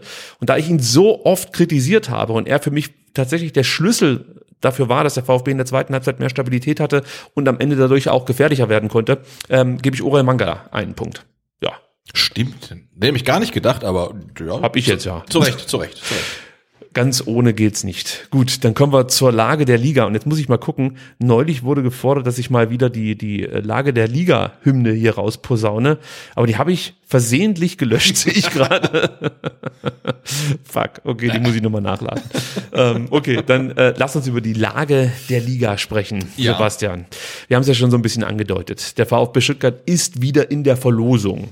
Los ging's am Freitag, das das Spiel wirst du gesehen haben, Bochum gegen Bielefeld. Äh, erstmal Respekt an Bochum Mhm. für die gezeigte Leistung. Das war also wirklich beeindruckend, was sie da gespielt haben. Und gleichzeitig war es äh, erschütternd fast schon, wie, wie wenig Torgefahr Bielefeld kreieren konnte und ja auch wie harmlos die die letzten 10, 15 Minuten gespielt haben. Weil du denkst ja so, die wissen, die müssen gewinnen. Genau. Steht 1-1 und es kommt nichts. Genau, und es steht bis zur 89. Minute 1-1 und eigentlich muss doch dann der Trainer sagen oder die Mannschaft aus sich raus wissen, also entweder wir schießen noch eins oder wir bekommen eins. Aber wir können hier nicht mit dem 1-1 vom Platz gehen. Aber anscheinend hat man genau das versucht. Also das fand ich auch äh, äh, ja, äh, sehr er- erschütternd, weil eigentlich muss doch sagen, nach, nach fünf Minuten vor Schluss geht der Ortega in Sturm oder was weiß ich, aber du musst doch irgendwie ein Tor machen. Äh, Du brauchst die Punkte, du brauchst einen Dreier ähm, und man versucht es gar nicht oder man kann es nicht. Ich, ich weiß nicht. Aber Man kann es, glaube ich, nicht. Ja. Ich glaube, die Mannschaft ist offensiv ähm, ja äh, extrem abhängig von Wimmer zum Beispiel. Dem merkst du deutlich an, dass er zum einen vielleicht vom Kopf her auch schon äh, die Biege gemacht hat und zum anderen finde ich ähm, merkst du halt auch, dass er vielleicht nicht mehr ganz bei 100 Prozent ist. Äh, das, das ist einfach deutlich spürbar und dann bricht dir viel weg äh, und dann bist du halt ganz schnell bei ähm, Spielern, die dir selten Kohlen äh, aus dem Feuer holen, wie zum Beispiel ein, ich muss es sagen, Gonzalo Castro, der vieles gut kann, aber es ist halt einfach kein, kein Spieler, der sich dann mal, äh, ja, der so ein Spiel einfach mal dreht für dich. Genau, ja. Gibt's zu selten. Äh, und in der Offensive, also gerade was den Sturm dann angeht, bist du halt zu schwach besetzt. Das fällt halt auch auf. Also wenn du vergleichst, dass ja Bielefeld und Bochum durchaus vergleichbare Etats haben, äh, sieht man halt, was die Bochumer zum einen für Spieler transferieren konnten, zum anderen aber ja, mit was für einer Art und Weise sie auch Fußball spielen oder wie sie das Fußballspiel äh, verstehen. Und bei Bochum, bei Bielefeld hast du immer das Gefühl, ähm, ja, dass es da gerade auch an dieser Emotionalität ein Stück weit fehlt, was mich überrascht. Weil über die sind sie ja in der Zweitligasaison, also so Mhm. äh, bärenstark waren, äh, komplett gekommen. Ja. Aber da merkst du halt, dass da einiges ja, ähm, nicht mehr vorhanden ist, um es mal vorsichtig auszudrücken. Ja, und so haben sie jetzt tatsächlich äh, weniger Tore geschossen als Fürth. ne? Das ist äh, ja alarmierend. Ja, ich, äh, vorhin habe ich ja nochmal angestimmt ähm, zu meinem Warnruf, was das Spiel gegen Köln anbelangt. Da habe ich noch was vergessen, was ich heute Mittag noch nachgeschaut habe, was man aber im Hinterkopf behalten sollte. Ähm, und da sind wir dann vielleicht auch gleich beim VfB Stuttgart, der dann am kommenden Samstag gegen Köln gewinnen muss. Möchte man den Klassenerhalt direkt klar machen. Was dann in Dortmund passiert, müssen wir abwarten, aber wir müssen erstmal gewinnen. Das wird brutal schwer, weil in den letzten fünf Spielen hat Köln 13 Tore erzielt. Mhm. Um das mal in Relation zu setzen, der VfB hat in der kompletten Rückrunde 17 Tore erzielt. Ja, also da geht halt die Post ab und Köln hat jetzt gegen äh, Wolfsburg gar nicht getroffen. Also, weißt du, ich meine, die haben praktisch in vier Spielen davor diese 13 Tore erzielt. Ähm, das heißt, es wird enorm schwer für den VfB, die drei Punkte zu holen. Ich habe mich vorhin schon festgelegt, ich mache es jetzt nochmal. Ich glaube nicht, dass äh, Bielefeld den VfB noch abfangen kann vom Relegationsplatz. Das wird nicht passieren. Ich glaube aber schon, dass Köln wirklich, also die, die, die werden äh, nicht diesen Spannungsabfall haben. Die wollen alles dafür tun, ja, um sich am Ende nicht vorwerfen lassen zu müssen, dass sie diese Möglichkeit verpasst haben, dann doch noch ähm, in die Euroleague zu rutschen und eben nicht nur in die Conference League zu dürfen. Ja, also ich gehe fest davon aus, dass die Kölner eine Menge zeigen äh, werden und der VfB Minimum die Leistung braucht, die er in München gezeigt hat, um hier in Stuttgart die Kölner zu schlagen. Und das musst du ja auf jeden Fall versuchen, weil stell dir vor, äh, Dortmund gewinnt gegen Berlin und der VfB nicht gegen Köln. Das wäre bitter. Für mich das spannendste Spiel eigentlich jetzt in dieser Dreieckskonstellation da unten, weil wie gesagt, also Bielefeld, äh, wenn du mich fragst, die verlieren das Ding. Stuttgart Genau, man kann, kann schon festhalten, die spielen auch gegen RB Leipzig. Äh, die ah, stimmt, das habe ich gar nicht gesagt. äh, die ihrerseits auch noch ähm, um die Champions League ähm, ja, ja. ein Stück weit, ne? Gegen Freiburg, ja. genau. Äh, die sollten nochmal Punkte holen, äh, denn wenn die Freiburger gewinnen, die spielen gegen Union, ja, dann wäre praktisch Freiburg in der Champions League. Und wenn Union verliert, könnte Köln mit einem Sieg in Stuttgart ähm, Nein, das stimmt nicht. Die, die, Freiburger müssen, nee, Moment mal. Wenn Union verliert, haben die 44 Punkte, 54 Punkte. Ja. Und wenn dann ähm, der, äh, die Kölner in Stuttgart gewinnen, klar, dann haben die 55 Punkte und ziehen an Union vorbei, wären dann in der Euroleague und Union in der Conference League. Jetzt Deswegen haben wir's. müssen wir am Samstag tatsächlich Union Berlin eigentlich die Daumen drücken, dass die frühzeitig äh, 3-0 führen ähm, und Köln weiß, okay, wir können hier gewinnen, aber es bringt eh nichts mehr. So sieht's aus. Und das Spiel, ja, der Hertha, vielleicht muss man da auch mal ganz kurz abschweifen zum Mainz-Spiel, dass sie verloren haben zu Hause. Äh, ich habe äh, so ein bisschen quer gelesen anschließend, ähm, also nach unserem Spiel gegen München, da gab es so ein paar Hertha-Fans, die den Bayern halt äh, eine gewisse Wettbewerbsverzerrung unterstellt haben. Ich möchte es gar nicht äh, in Abrede stellen. Also natürlich haben die Bayern nicht so gespielt, wie sie am zehnten Spieltag gegen uns spielen würden. Ähm, aber verkackt hat's Hertha, weil äh, das Spiel gegen Mainz darfst du eigentlich auch nicht verlieren. Ich will nicht sagen, dass Hertha gut gespielt hat, aber sie hatten halt zwei große Matchbälle oder zwei Matchbälle. Äh, einmal gegen Bielefeld, ja, gegen komplett harmlose Bielefelder haben sie es nicht geschafft, die drei Punkte zu ziehen. Und jetzt gegen Mainz war es aus meiner Sicht auch möglich, einen Dreier zu holen äh, oder wenigstens den Punkt festzuhalten. Und dann kriegen sie kurz vor Schluss oder relativ spät im Spiel dann auch nochmal ähm, das entscheidende Gegentor, verlieren dann sozusagen ihr letztes Heimspiel.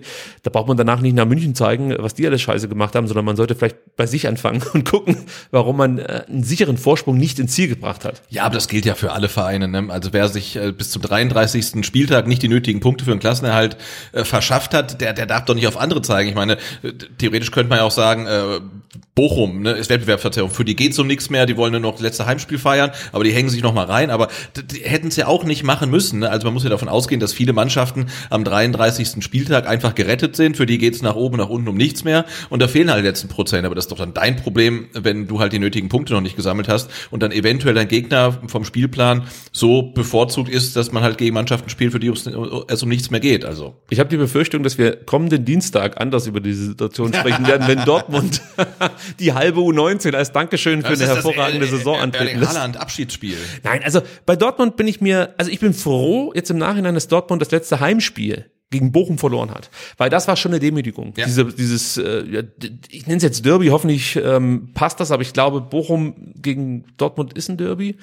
Auf jeden Fall sind sie eng beieinander ja. und es gibt diese Rivalität zwischen diesen beiden Mannschaften und äh, da gab es ja wirklich äh, ein gellendes Five-Konzert nach diesem Spiel und äh, die Fans waren sehr, sehr unzufrieden. Ich fand die Leistung jetzt gegen Fürth, auch wenn sie das 3-1 gewonnen haben, nicht berauschend äh, da habe ich mir dann kurz Sorgen gemacht. Jetzt bin ich eigentlich etwas optimistischer, weil ich gehe davon aus, dass Dortmund in diesem letzten Spiel den Fans einfach nochmal einen schönen Abschied gönnen möchte. Natürlich auch Haaland und so weiter und so fort. Aber die möchten da einfach nicht mit ähm, ja so einer Nichtleistung rausgehen. Ja. Das heißt aber nicht, dass ähm, sollte die Hertha da äh, die Intensität auf den Platz bringen, die sie zum Beispiel gegen uns gezeigt haben, es nicht schaffen, den, den Dortmundern diesen Willen zu nehmen, sich jetzt hier vernünftig zu verabschieden. Denn wie die Bayern werden auch die Dortmunder nicht mit der letzten Konsequenz genau. spielen. Wir müssen ein bisschen darauf hoffen, dass es für Dortmund läuft. Ja. ja? Und ähm, dann kann ich mir gut vorstellen, dass es da auch durchaus 2-3-0, 4-0 vielleicht ausgehen kann für Dortmund. Aber es muss laufen. Ich glaube nicht, dass die bereit sind, äh, beim Stand von 0 zu 1, also aus ihrer ihrer Sicht, dann nochmal richtig aufzudrehen und äh, sich die Knochen kaputt klopfen zu lassen. Ja, oder sondern, auch bei einem 1 zu 1, ne? Da würde man sagen, du, das passt halt. Da ne? kann ich es mir noch eher vorstellen, weil natürlich dann der Ertrag relativ schnell da wäre ja, mit einem ja, Tor, ja. ja. Ah, gut, möglich ist alles. Ähm, aber auch da sage ich am Ende nicht, ähm, also sollte Hertha in Dortmund gewinnen, werde ich nicht sagen, ja gut, das ist ja wohl eine Frechheit, ähm, dass die Dortmunder sich nicht mehr richtig reingehängt haben, sondern da werde ich immer wieder diese Spiele anführen, die mich bis heute ankotzen. Äh, ich kann die gar nicht alle aufzählen, dann wird die Sendung noch länger als überhaupt nötig. Aber äh, im ersten Moment fällt mir halt immer dieses Spiel gegen Hertha ein, mir fällt dieses Spiel gegen Bielefeld ein, mir fällt das Spiel in Mainz ein, gegen Wolfsburg, das sind, und auch jetzt das gegen München. Ich sag so, wie es Ja. ist, wo du einfach Chancen verpasst hast, drei Punkte mitzunehmen, nur zwei Punkte, äh, nur einen Punkt geholt hast, zwei Punkte hergeschenkt hast und manchmal gar nichts geholt hast, wie in Berlin. Und das ist der Grund, warum der VfB dann in die Relegation müsste. Wir hören uns noch ganz kurz Sven Missentat an, der uns für das Spiel am kommenden Samstag richtig heiß macht, Sebastian. Ähm, Fakt ist und bleibt, wir haben jetzt mal ein Spiel zu Hause gegen FC Köln. Ich bin mir sicher, dass unser Stadion ausflippt mit jedem Zweikampf, den wir gewinnen und am besten auch wieder von der ersten Minute. Die Kölner sind in einer hervorragenden Verfassung, auch wenn sie das Spiel verloren haben. Aber wenn wir da als Gemeinschaft 60.000 alle Mann ein Zeichen senden mit, mit einer geilen Atmosphäre, einer geilen Stimmung und vielleicht mit einer Führung irgendwann, ähm, dann wollen wir mal gucken und das Ergebnis ankommt in Dortmund im Westfalenstadion mit 80. Das sind ja meine alten Jungs da. Vielleicht haben sie noch ein Herz für mich über, für den kleinen Dicken. Und dann gucken wir mal, ob die, ob die helfen. Aber das ist eigentlich gar nicht wichtig, sondern wichtig ist, dass wir alles daran setzen, das Spiel zu gewinnen, weil das wird ge genauso schwer wie heute, weil die Kölner spielen eine fantastische Saison. So, und jetzt in diese Kamera muss ich blicken, oder? Ja, ja. Sven, ich liebe dich. Also es, es ist jedes Mal ein Faszinosum, wie Sven Missentat ähm, ja wirklich mich mitnimmt. Also sorry, es gibt wieder eine kleine Wrestling-Referenz. Es gibt beim Wrestling ähm, die Leute, die sogenannte Promos halten. Die stehen dann praktisch im Ring oder manchmal auch äh, irgendwie abseits des Rings mit einem Mikrofon und müssen sich verkaufen oder eine Story oder eine Fehde oder sowas. Und ganz viele können das nicht. Also das kommt überhaupt nicht generisch richtig rüber. Das ist einfach so. Du merkst halt, dass es einstudiert wurde. Und Sven Missentat ist der bes- beste Promogeber, den ich jemals in der Bundesliga gesehen habe. Weil er es schafft, wirklich in einer Minute dich komplett mitzunehmen, alles vergessen zu machen, was jetzt die Wochen zuletzt schief lief. Du willst jetzt ich, ich möchte mit einem Bengalo nackend auf der Haupttribüne, nicht nackend, Moment, da gab es in dieser Woche äh, schwieriges Thema.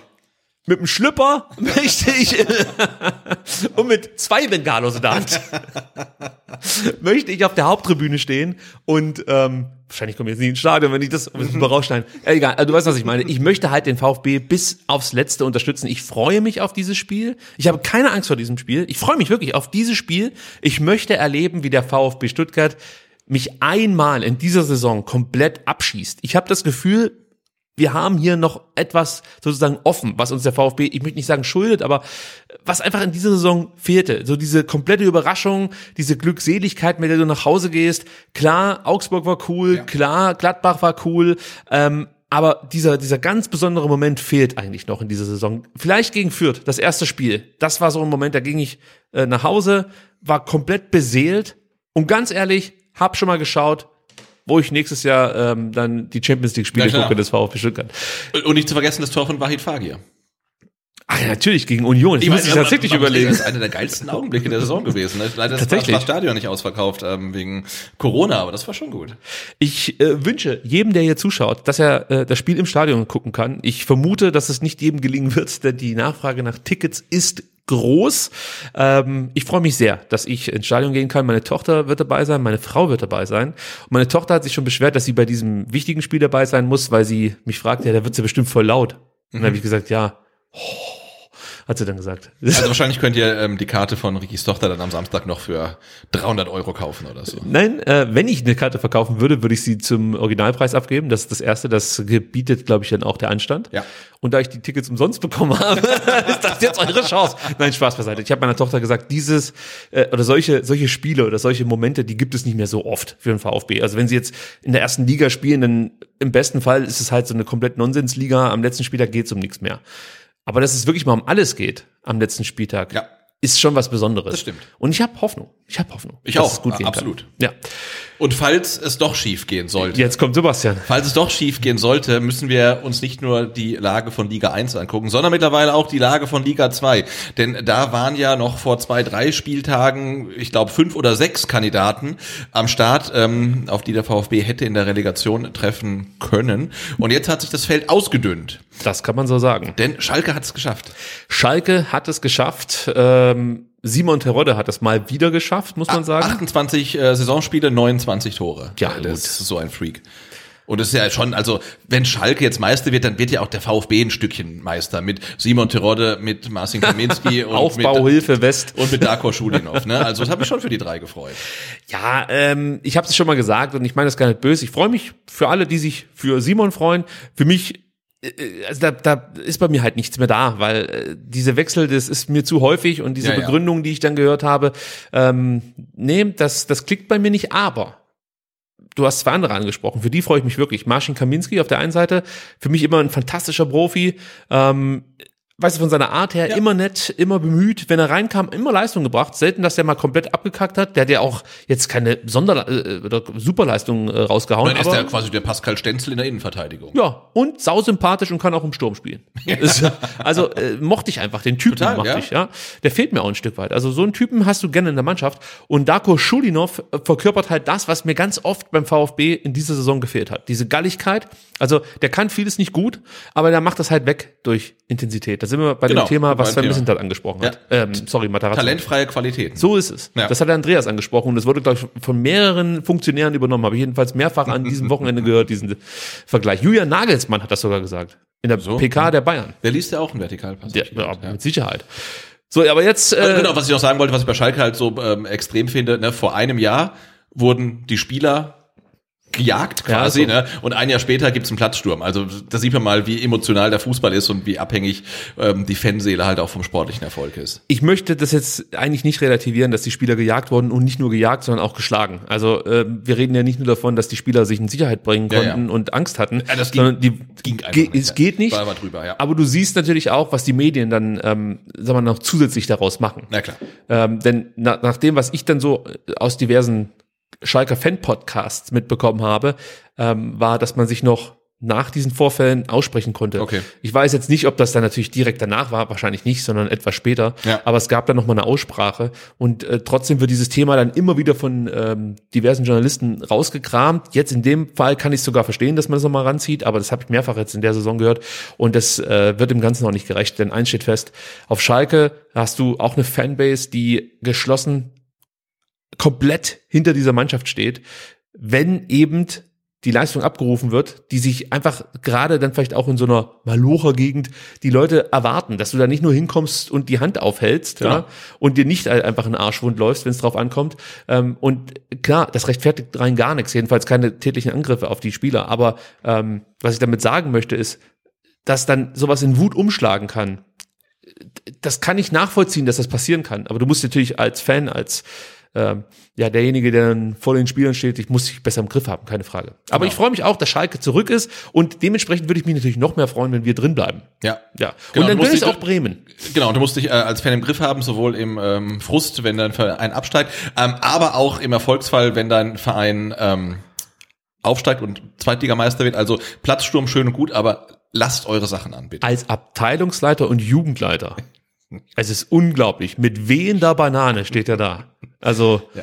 ich meine, der, der Gedankenprozess, den hätte ich echt mal gerne miterlebt. So, ich gehe aufs Feld und du fängst ja nicht, also er, er wird wahrscheinlich nicht in Unterhose im Stadion gewesen sein. Nein, Ja, er, irgendwann hat er sich gesagt, so, jetzt zieh ich mir mal das Oberteil aus. Und dann zieht er sich die Socken aus. Die, du musst, du musst ja erstmal alles ausziehen. Und nie kommt ihm der Gedanke, Okay, vielleicht drüber. Ein bisschen, einen Zacken drüber. Weil er, er hat ja noch so ein, so ein bisschen hat er noch Anstand, indem man nur die Unterhose erstmal runterzieht. Aber irgendwann sagt er sich auch, weißt du was? Scheiß drauf. Scheiß drauf. Also, da, also das ist ja unfassbar. Also ich bin mal gespannt. Übrigens, das kann man vielleicht auch noch kurz abfragen, Sebastian. Ähm, rechnest du im Falle der Fälle, dass der VfB Stuttgart die Klasse hält ähm, am Samstag mit einem Platzsturm? Ähm, Ist das jetzt so ein Trend, der dann auch in Stuttgart äh, um sich greift? ich glaube kein Platzsturm. Da ist der, der, der Schwabe an sich äh, zu äh, reserviert. Wir appellieren an euch, bitte lasst das mit dem Platz stürmen. Äh, ich habe auch das Gefühl, das kommt gar nicht so sehr von, von diesen Hardcore-Ultras oder von, äh, sag mal, der Hardcore-Fanbase. Ich glaube, das ist echt so ein Eventing, äh, Event-Ding. Also du siehst dann auch, das hat mich ja äh, komplett, also äh, fassungslos hinterlassen.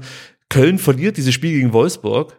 Sie kommen in die Conference League, also den Platz haben sie sicher. Ja. Und die Spieler stürmen das Feld als äh, stehen Ja, sie. Äh, gewinnen sie den DFB-Pokal und was da, nicht die Spieler, die Fans. Und was mich dann richtig genervt hat, die Leute rennen auf den Rasen und das erste, was sie machen, sind diese scheiß Selfies. Selfies, na klar. Es geht ja nur darum, jetzt auf dem Platz zu stehen, das Selfie zu machen mit irgendjemanden vom ähm, FC oder von dann, was weiß ich, es gab ja mehrere so Platzstürme, ähm, und dann das Selfie posten zu können, dass mir diese Emotionalität, die ist ja nicht ehrlich in dem Moment. Und das ist das, was, was mich echt ankotzt. Also in, in ehrlichen Platzsturm, weißt du, den lasse ich mir gefallen. Und auf Schalke fand ich den etwas ehrlicher als den äh, Ja, ich in meine, du liegst 0 zu 2 hinten zur Halbzeit, Ja. gewinnst du 3-2 und steigst direkt auf bis am 33. Spieltag durch. Also hast da dieses äh, Monster-Restprogramm oder zum Ende der Saison gegen alle direkten Konkurrenten ähm, und hast, ich habe es heute gelesen, ich glaube in der Zeit, in der St. Pauli sieben Punkte geholt, hast du 21 geholt. Ne? Also Ja, die haben brutal. also die Gas gegeben, ja. ko komplett bedient, äh, verdient. Äh, und umso besser, dass der VfB auf gar keinen Fall gegen Schalke 04 in einer Relegation spielen äh, müsste und raus ist auch St. Pauli. Ja, ja. Wahrscheinlich raus ist, ist, ist- Werder Bremen, aber sie könnten noch. Sie haben jetzt 60 Punkte. Der Spielen gegen Regensburg, muss man sagen. Genau. Zu Hause. Zu Hause. Ähm, der HSV hat 57 Punkte, genauso wie Darmstadt. Ich glaube, der HSV hat aus meiner Sicht das schwerste Restprogramm, weil die müssen nach Rostock. Die müssen nach Rostock. Äh, das wird kein Zuckerstecken, Ja. wie man so schön sagt. Aber ich, Nordderby. Und Darmstadt spielt, glaube ich, zu Hause gegen Paderborn. Genau. Ja. Aber ist auch nicht einfach. Nee. Die können auch kicken, Paderborn. Ähm, sollen wir jetzt tippen oder sollen wir sagen, was uns am liebsten wäre im Fall der Fälle? Also für mich ist klar Relegation gegen Tim Walter. Ja, also wenn ich es mir aussuchen dürfte, ganz klar ähm, HSV oder Bremen, wenn man das noch, wenn das überhaupt rechnerisch Ja. ginge. Ähm, natürlich, wenn der HSV gewinnt Das und hat das bessere Torverhältnis, klar. genau, Bremen dann verliert und Darmstadt ähm, unentschieden spielt oder verliert. Genau, weil wenn die gewinnen würden, Bremen kann noch ganz rausrutschen. Bremen kann auch ganz rausrutschen, Krass, ja. ja, ja, ja. Weil sie das schlechteste Torverhältnis haben. Also Bremen oder Hamburg? ja. Ja, und ich wünsche mir tatsächlich, dass, dass äh, die Hertha in die Relegation kommt. Surprise, surprise. und dann, ähm, ah, äh, doch, ich will Bremen dann wieder oben haben. So, dann haben wir das auch getippt. Dann kommen wir zu unseren Rausschmeißer-Themen. Sind heute ein paar und es gibt noch ein Transfer-Update. Ähm, das, das dauert also ein bisschen länger, dann würde ich traditionell nochmal auf Toilette gehen. Bevor es das Transfer-Update gibt. Ja, weil du ja auch noch ähm, die virtuelle Welle machen musst. Ach so, dann mache ich die erstmal. Okay. okay. Sebastian geht aufs Klo. Ähm, und ich möchte mich erstmal bei euch bedanken, dass ihr heute so zahlreich dabei seid, dabei wart, wie auch immer. Ja, Sebastian hat die Zahlen im Blick. Ich, mir sagt das ja gar nichts. Mir ist es auch nicht so wichtig. Aber ähm, ich habe mir sagen lassen, dass es auf YouTube nur eine Währung gibt. Ihr werdet jetzt denken, es geht um die Abonnements. Das ist mir gar nicht so wichtig. Es sind die Likes, tatsächlich. Also das hat sich der ähm, Herr, ähm, der für YouTube verantwortlich ist, relativ gut ausgedacht. Wir lassen einfach mal so einen Daumen äh, ich glaube, links im Eck stehen und für alle, die dann praktisch mit dem gesehenen Video zufrieden sind, einverstanden sind oder das gutheißen, was da passiert, die lassen immer so einen Daumen da. Und das wäre jetzt praktisch der Moment, wo ihr auf diesen Daumen drücken müsst. Ähm, Vorsicht, solltet ihr diese Sendung gerade auf den Kopf gucken, dann wäre praktisch der Daumen, der jetzt nach oben zeigt, der falsche, dann müsstet ihr den Daumen drücken, der nach unten zeigt. Aber ich glaube, das kriegt ihr hin. Ansonsten ähm, möchte ich mich grundsätzlich wir sind zwar noch nicht ganz am Ende der Saison, aber ich möchte es grundsätzlich mal machen. Äh, danke sagen ähm, für die Unterstützung, die uns zuteil wird. Äh, es geht da jetzt gar nicht so sehr um das Monetäre, das ist natürlich auch immer gut und ermöglicht dann einfach zum Beispiel hier dieses Kopfhörerkabel kaufen zu können. Sage und schreibe 55 Euro kostet so ein Kabel, ähm, aber es hat sich gelohnt. Also ich bin sehr zufrieden mit der Kopfhörerqualität. Nein, ich möchte mich ähm, bei allen bedanken, die regelmäßig zuhören, kommentieren, liken, ähm, retweeten, auf Twitter dann äh, das Herzle dalassen oder auf äh, Facebook kommentieren. Wir wissen, wir machen auf Facebook zu wenig, wir machen auch auf Instagram zu wenig. Selbst auf Twitter könnte man mehr machen. Ähm, aber äh, zumindest ist es bei mir so, und ich weiß, dass es beim Sebastian nicht viel anders sein wird, die komplette Energie stecken wir wirklich ins Projekt. Das heißt, für alle, die uns irgendwelche E-Mails schicken oder DMs und die werden nicht direkt beantwortet, wir sind nicht die Arschlöcher, die zu Hause sitzen und sich denken, ja, fick dich. Ich, sorry, ich muss es einfach mal so direkt ausdrücken. Es ist wirklich zeitlich kaum ähm, handelbar. Also ich meine, du hast nebenbei noch äh, oder machst gerade einen Berufswechsel durch, dann hast du auch noch einen, ich würde mal sagen, so relativ erfolgreichen Blog, den du betreu, äh, das du betreust, das Blog, so. Ähm, und ähm, dazu kommt dann natürlich STR, mittlerweile mit zwei Ausgaben pro Woche. Es ist also kaum noch Zeit, um Hörer äh, Nachrichten zu beantworten. Dennoch versuchen wir es halbwegs. Ja, und es dauert manchmal ein bisschen länger, ähm, aber wenn ihr uns eine E-Mail schickt, dann äh, wird die auch beantwortet. Ähm, aber es kann manchmal auch eine Woche halt äh, dauern. Es kann Vielleicht auch einen Monat. Ja, vielleicht auch. Wir bemühen uns da, die Reaktionszeiten ähm, runterzuschrauben und, und schneller zu werden. Und ähm, wir freuen uns halt über jeden, der uns schreibt. Und hört. Und, So. hört. und nochmal ganz kurz zurück zur Relegation. Wir haben, ähm, bevor wir aufgenommen haben, ja drüber gesprochen, ob wir ein Fanradio machen, sollte der VfB in die Relegation gehen. Und wenn ihr der Meinung seid, ähm, wir sollten ein Fanradio machen, dann äh, schreibt's äh, in die Kommentare, egal ob ihr jetzt live zuguckt oder das in der Konserve äh, seht. Ähm, und wenn ihr es im Podcast hört, dann schreibt's auch irgendwo hin, ob wir ein Fanradio machen sollen oder nicht. Aber ich finde, eine Relegation wäre, ein wunderbare, wäre eine wunderbare Gelegenheit, den ersten Auswärtssieg mit dem Fanradio zu feiern. Ja, ich weiß nicht, ob ich es durchstehe, aber In Hamburg. wir probieren's. Ähm, gut, dann komme ich jetzt zu meinen Rausschmeißer-Themen. Ähm, fangen wir an mit Wahid Fagir. Da wurde heute bekannt, dass er am heutigen Dienstag operiert wurde. Und zwar wurde der Meniskus im linken Knie geglättet. Gott sei Dank. Nicht wie bei... Ähm also das ist jetzt praktisch die neue Verletzung. Und wir haben noch Jordan Meyer, weil da konnte der Meniskus nicht geglättet werden. Der fällt viel länger aus. Bei Wahrheit Fagir wird es jetzt so sein, dass er für drei bis vier Wochen pausieren muss und dann wieder zurückkommen kann, sprich Saisonvorbereitung. Das müsste sich eigentlich ausgehen. Ähm, das ist das Update. Dann würde ich sagen, Transfer-Update schiebe ich noch ein Stück weit nach hinten und bringe als nächstes die Geschichte mit EA Sports FC. Das habe ich nicht verstanden. Ja, das erkläre ich dir jetzt. Okay. Das ist wieder, also ich als Gaming-Freak drop da hier die News jetzt mal. Also äh, du hast heute gesehen, der VfB hat äh, über seine sozialen Kanäle gepostet, dass sie Teil des Clubs sind. Mehr Infos gibt's dann auch schon im Juli 2023. Äh, Es geht ruckzuck, steht es hier, mehr Infos Juli 2023. Finde ich immer gut, wenn Super, der Teaser anderthalb Jahre im Vorfeld kommt. Das ist jetzt ein bisschen übertrieben von mir, aber gut. Ähm, und du siehst dann im Bild den VfB Stuttgart äh, stehend vor der Cannstatter Kurve. Übrigens, äh, in dem Bild mit Sitzplätzen bestuhlt. Sag mal, das muss ich jetzt mal genauer angucken. Ist das überhaupt die Cannstatter Kurve? Ist das, Sebastian, guck mal bitte. Siehst du das? Ist das die Cannstatter Kurve mit Sitzplätzen, also mit hochgeklappten Sitzschalen? Ja, ist so, oder? Ich glaube schon, ja. Ist ja wohl eine Frechheit. Egal. Auf jeden Fall auf diesem Bild sieht man äh, das Logo des äh, Spieleherstellers EA Sports und daneben eben FC und für alle oder FC, für alle, die nicht wissen, was es damit auf sich hat, das ist ganz einfach, es geht wie immer um die Kohle. Es ist so, EA bezahlt für die Lizenz, für die FIFA-Lizenz Geld. Ja, die FIFA-Lizenz beinhaltet aber nicht ähm, die ganzen Spieler und so. Das ist wiederum die FIPRO-Lizenz. Wenn du dir die einkaufst, hast du, glaube ich, so 60, 65.000 Spielernamen, die du offiziell verwenden kannst. Die FIFA-Lizenz, die sie sich einkaufen, ist eigentlich nur dafür da, dass du das Spiel FIFA 23 Ah, nennen kannst oder okay. 22.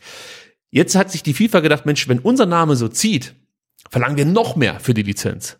Und da hat EA Sports gesagt, ihr könnt uns mal, wir wollen eure Lizenz nicht mehr. Wir gehen in Zukunft als EA Sports FC an den Markt. Also sprich, FIFA 22 ist ähm, eben noch FIFA ganz normal. Und in, in Zukunft heißt es dann halt EA Sports FC. Ich weiß nicht, ob sie dann noch das Jahr mit dazu schreiben, 23, 24, 25.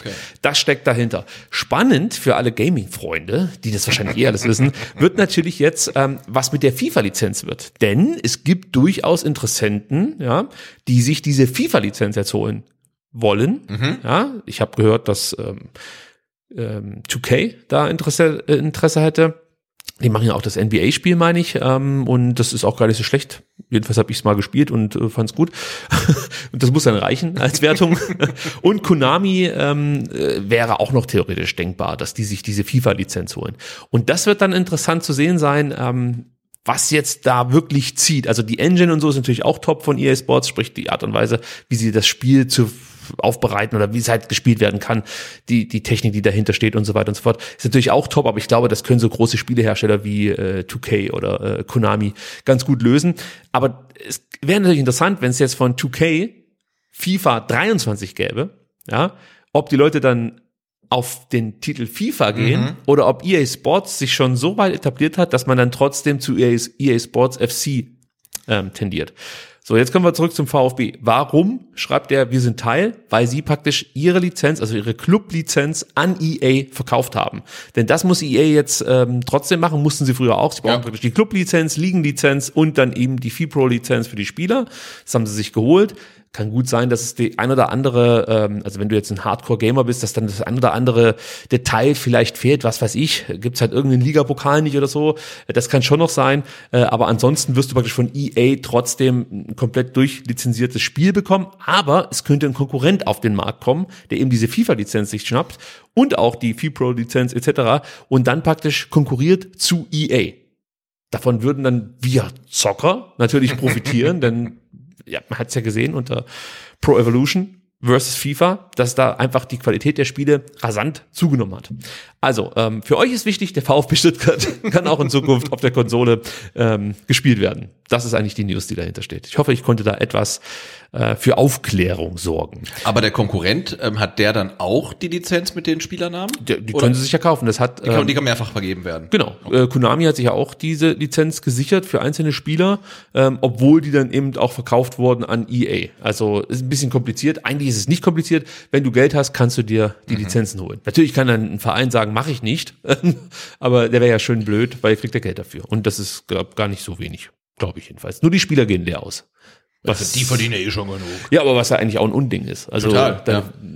Ja, da gibt's aber auch, ähm, gab es ja auch schon mal Diskussionen, ne, wie das so ist so mit ähm, Ob das- äh, die DSGVO-Persönlichkeitsrechte werden ja deine Daten verkauft, dein Name, deine äh, biometrischen Daten und So so, ist es. weiter. Und äh, du kannst da nichts gegen machen. Hm, Schwierig. Äh, soweit ich weiß, läuft da sogar in den Staaten eine Genau, Klage. Ja? ja. Also ähm, das wird interessant sein, äh, wie sich das so entwickelt. Nächste kleine Nachricht, Mitgliederversammlung. Also wer sehnt sich nicht nach einer ganz normalen Mitgliederversammlung, vielleicht so zwei, drei Stunden, vielleicht vier. Man trifft sich mit Freunden und muss keine Sorge haben, dass Abwahlanträge äh, zu entscheiden sind, dass es Kampfkandidat Kampfkandidaturen gibt und ähm, auch sonst viel Unruhe im Verein. Wenn wir Glück haben, wird das im Jahr 2022 endlich der Fall sein, denn es wird eine Mitgliederversammlung geben. Und ich habe das Gefühl, dass die meisten äh, völlig überrascht sind davon, dass es auch in diesem Jahr wieder eine gibt, weil halt so gefühlt alles ruhig ist rund um den Verein. Ja. Mal abgesehen von der Hitzesberger Geschichte äh, zu seinem Abschied. Ähm, wir wissen jetzt, am 11. September findet diese Mitgliederversammlung statt in der Porsche Arena. Natürlich die Tagesordnung und ähm, genaue Anstoßzeit hätte ich fast schon gesagt, aber es ist natürlich äh, Eventbeginn. Äh, das wird noch bekannt gegeben, ähm, aber es sieht gut aus, dass das diesmal entspannter vonstatten geht als äh, die letzten Male. Ist zumindest meine Hoffnung. Gut, dann kommen wir jetzt zum Transfer-Update. Jetzt habe ich lang genug hier um den heißen Brei rumgeredet und wir müssen über Jamie Leveling sprechen. Spieler von Kräuter Fürth, 21 Jahre alt, der uns schon mehrfach positiv aufgefallen ist. Ich meine, in dem einen oder anderen Fanradio haben wir auch schon mal darüber gesprochen, dass er eigentlich doch ganz gut hier nach Stuttgart passen würde. Also grundsätzlich jung, ähm, Flügelspieler, sehr schnell, äh, großes Entwicklungspotenzial, müsste doch eigentlich voll in Missentats Beuteschema passen. Ähm, das sieht wohl auch danach aus, dass der VfB Stuttgart sich um diesen Spieler bemüht. Falls ihr ihn nicht kennt, ich möchte ihn mal so ein bisschen umreißen.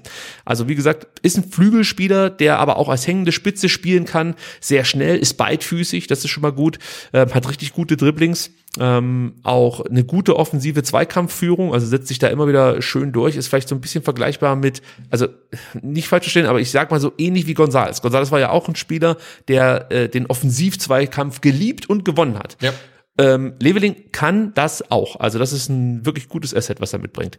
Er flankt auch gerne mal, muss da aber noch an der Präzision und an der Schärfe arbeiten. Also das ist nicht vergleichbar mit einem Borna Sosa oder dergleichen. Ähm, aber er flankt deutlich häufiger, als es jetzt zum Beispiel ein Tomasch oder ja, ein anderer Flügelspieler des VfB Stuttgart machen würde hat relativ viel Zug auch zur Box. Also wenn er die Möglichkeit hat, geht er in die Box, sucht dann auch den Abschluss. Sein Passspiel insgesamt ist vielleicht noch ein bisschen ausbaufähig, aber es ist normal bei einem äh, ja, jungen Spieler, der halt noch Entwicklungspotenzial hat. Und wie gesagt, er spielt aktuell bei Kräuter Fürth, möchte in der Bundesliga bleiben. Sein Vertrag läuft leider Gottes noch bis 2024. Das heißt, ähm, es muss Geld gezahlt werden. Man hört, dass ähm, ja die Fürther so ich habe jetzt mal drei bis vier Millionen gelesen, aber ich glaube, das stimmt nicht. Ähm, was ich so mal mitbekommen habe, dass es plus vier sind, also irgendwas über vier Millionen. Ähm, wie man das dann löst, wird man sehen. Das heißt, es ist schon relativ viel Geld, auch für den VfB Stuttgart. Ähm, wir wissen ja noch nicht, wer den Verein verlässt. Äh, und es ist mit Sicherheit auch davon abhängig, welche Klasse man dann äh, in der kommenden Saison belegen wird. Denn wenn er nicht runter möchte in die zweite Liga, wird das auch nicht für den VfB machen. Ähm, und bei der Fülle äh, an, an Interessenten kann er sich auch ganz gut aussuchen, wo er hingehen wird. Denn eigentlich äh, wie jeder Arsch und sein Bruder Jamie Leveling verpflichten. Union, Gladbach, Eintracht, Wolfsburg, Mainz, Hoffenheim, dazu kommen noch ein paar ähm, Interessenten aus dem Ausland. Er möchte in der Bundesliga bleiben, das hat er gesagt. Also er möchte auch nicht ins Ausland. Ähm, ob jetzt der VfB da in der Frontrunner-Position ist, bezweifle ich ein Stück weit. Man hört, dass Gladbach da wohl momentan die besten Karten hat. Ich habe mal ähm, was gehört davon, dass Jamie Leveling ähm, oder anders seine Berater gute Kontakte zu Eintracht Frankfurt pflegen. Ähm, ja, also das wird schwer für den VfB Stuttgart, ihn zu verpflichten. Aber er wäre theoretisch ein guter Ersatz aus meiner Sicht für Omar Mamouche, der zurückgeht nach Wolfsburg. Also wenn es Sven Missentat gelänge, Jamie Leveling für einen ordentlichen Kurs zu verpflichten, würde ich das begrüßen, muss ich ganz ehrlich sein. Ja. ja. Wo wechselt eigentlich der Herr Gotha hin? Äh, weiß ich gar nicht. Geht der? Ich glaube schon. Habe ich jetzt nicht auf dem Schirm. Okay. Wäre für mich jetzt, meinst du jetzt so als, als Reserve? Weiß ich nicht. Aber, ja, aber Leveling und Herr Gotha sind, glaube ich, die zwei, die jetzt bei Fürth in dieser Saison am, aus meiner Sicht am positivsten rausgestochen haben. Ja, man kann vielleicht noch Viergeber mit dazu zählen. Äh, der Innenverteidiger, aber der möchte zurück nach Holland und ich fand Christensen, Christiansen, wie heißt er? Also der Sechser, den fand ich auch noch ganz okay. Er hat auch echt beeindruckende Werte. Ich arbeite ja immer noch an der großen Mangala-Schelte, habe wieder die Daten refreshed. Ähm, Bring's aber heute wieder nicht mit. Übrigens, ähm, bevor wir jetzt zu Lauren Ulrich kommen, ähm, also ich, äh, mir wurde gesagt, dass der Sascha Kalajdzic wahrscheinlich in der Bundesliga bleibt. Oh. Mhm. Finde ich nicht gut. Nee. Also einer bleibt beim äh, äh, bleibt beim VfB. Eher nicht so. Okay. Eher nicht so. Aber ähm, ich könnte mir vorstellen, dass er vielleicht seinem also wenn, ach nee, mehr natürlich nicht. Mal gucken, wie sich so ergibt. Äh, kann natürlich auch absoluter Bullshit sein, der mir da erzählt wurde. ähm, aber er wird sich halt schon freuen, wenn, wenn zum Beispiel jetzt Dortmund am kommenden Wochenende gewinnt. ja, einfach weil er zu Hertha wechselt, man. Ja. Zweite Liga will er nochmal anfangen. Nein. Also mal gucken, ob das stimmt. Ähm, kommt, ich haus einfach raus. Nein. jetzt will ich schneiden. Ach, jetzt bin ich wieder in dieser schlimmen Situation, wo ich schnell diesen einen Knopf drücken will. So hätte ich es bloß nicht gesagt. Lauren Ulrich, der ist natürlich in aller Munde. U17-Spieler des VfB Stuttgart und jetzt sollen die Bayern Interesse haben. Surprise, surprise, äh, ein herausragendes Jugendtalent wird von anderen Vereinen umworben. Ähm, ja, überrascht mich jetzt nicht, muss ich ganz ehrlich sagen. Also, dass da andere Vereine Interesse haben. Ich finde nur die Herleitung, die ich gelesen habe, etwas seltsam. Denn angeblich soll Ulrich zusammen mit seinem Berater Roman Abramovic, nein, natürlich nicht, Roman Rummenigge, Double R wird er nur genannt. Mhm. Double R äh, vor einer Woche in München gewesen sein. Und zwar Anfang der Woche, Anfang letzter Woche. Und dann dachte ich mir so, Moment mal, am Mittwoch haben die noch in Berlin mhm. das U17 Halbfinale gespielt ja. und waren am Dienstag schon in Berlin.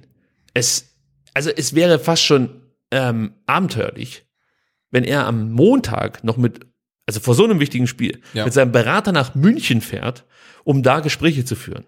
Also, dass es da vielleicht irgendwie eine Videokonferenz oder sowas gibt, das kann ich mir schon vorstellen. Aber dass er da hinfährt ja, und dann von München am besten noch weiter nach Berlin mit dem, was er jetzt da gehört hat, im Kopf und sich dann auf dieses wichtige Spiel vorbereiten muss, das wäre von Double R ähm, nicht besonders klug und auch von den Bayern, ähm, glaube ich, also ich, ich kann mir nicht vorstellen, dass das so abläuft. Mm. Deswegen äh, mache ich da ein großes Fragezeichen dahinter, ob das tatsächlich so kommen wird. Beim VfB hat er noch Vertrag bis 2023. Ähm, theoretisch besteht auch die Möglichkeit auf ein weiteres Jahr ähm, das per Option gezogen werden kann, sprich bis 2024.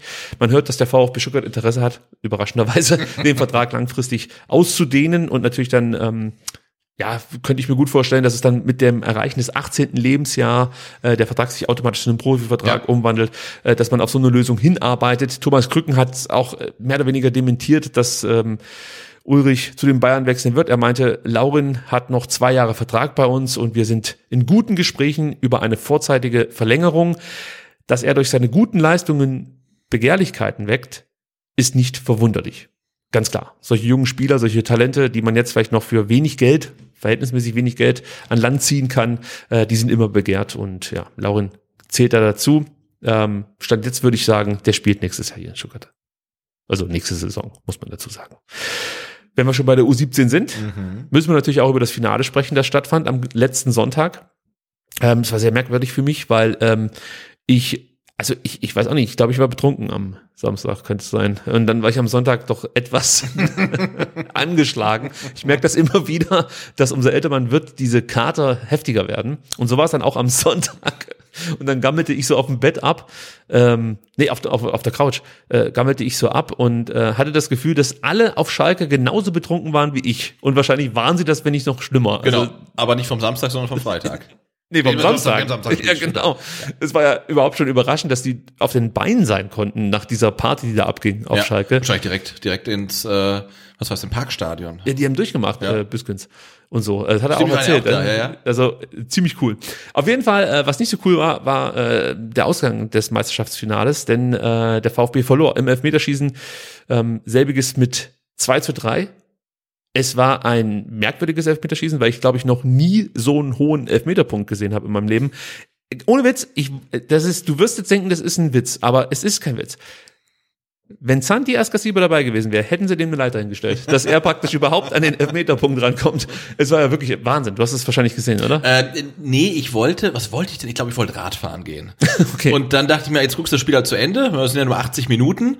Ähm, und dann gab es ja noch die Verlängerung. Ja. Und dann habe ich gedacht, jetzt irgendwann, irgendwann ist auch gut. Ne? Also ich, ich, ich muss los, weil ich hatte nicht so, mein Zeitfenster war nicht so groß. Und dann habe ich tatsächlich gesagt, komm, dann schießt ohne mich.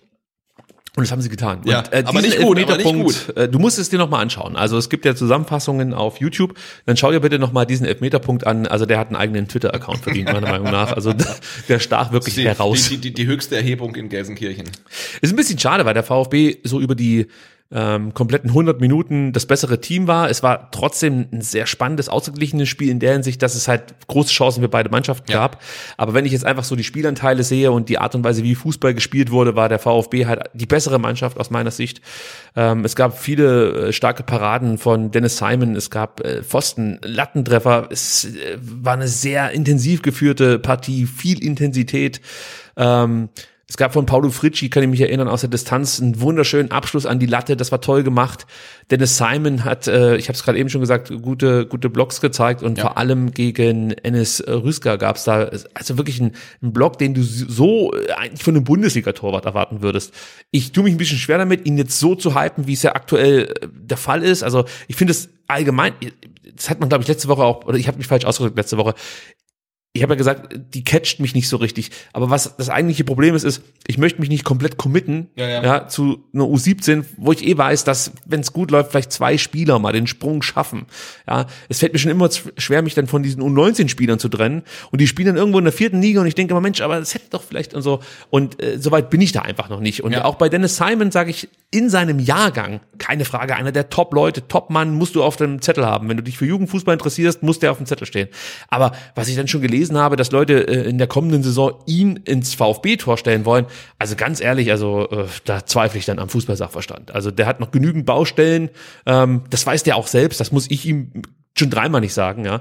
Äh, aber er macht den Eindruck, dass er an diesen Baustellen arbeiten kann, sich weiterentwickeln kann und dann über die U19 dann vielleicht den Sprung schaffen kann, ob das jetzt dann dann nochmal mit einem Umweg über die zweite Mannschaft vonstatten geht oder direkt, wissen wir alles nicht. Aber das ist noch so weit entfernt. Der ist 16.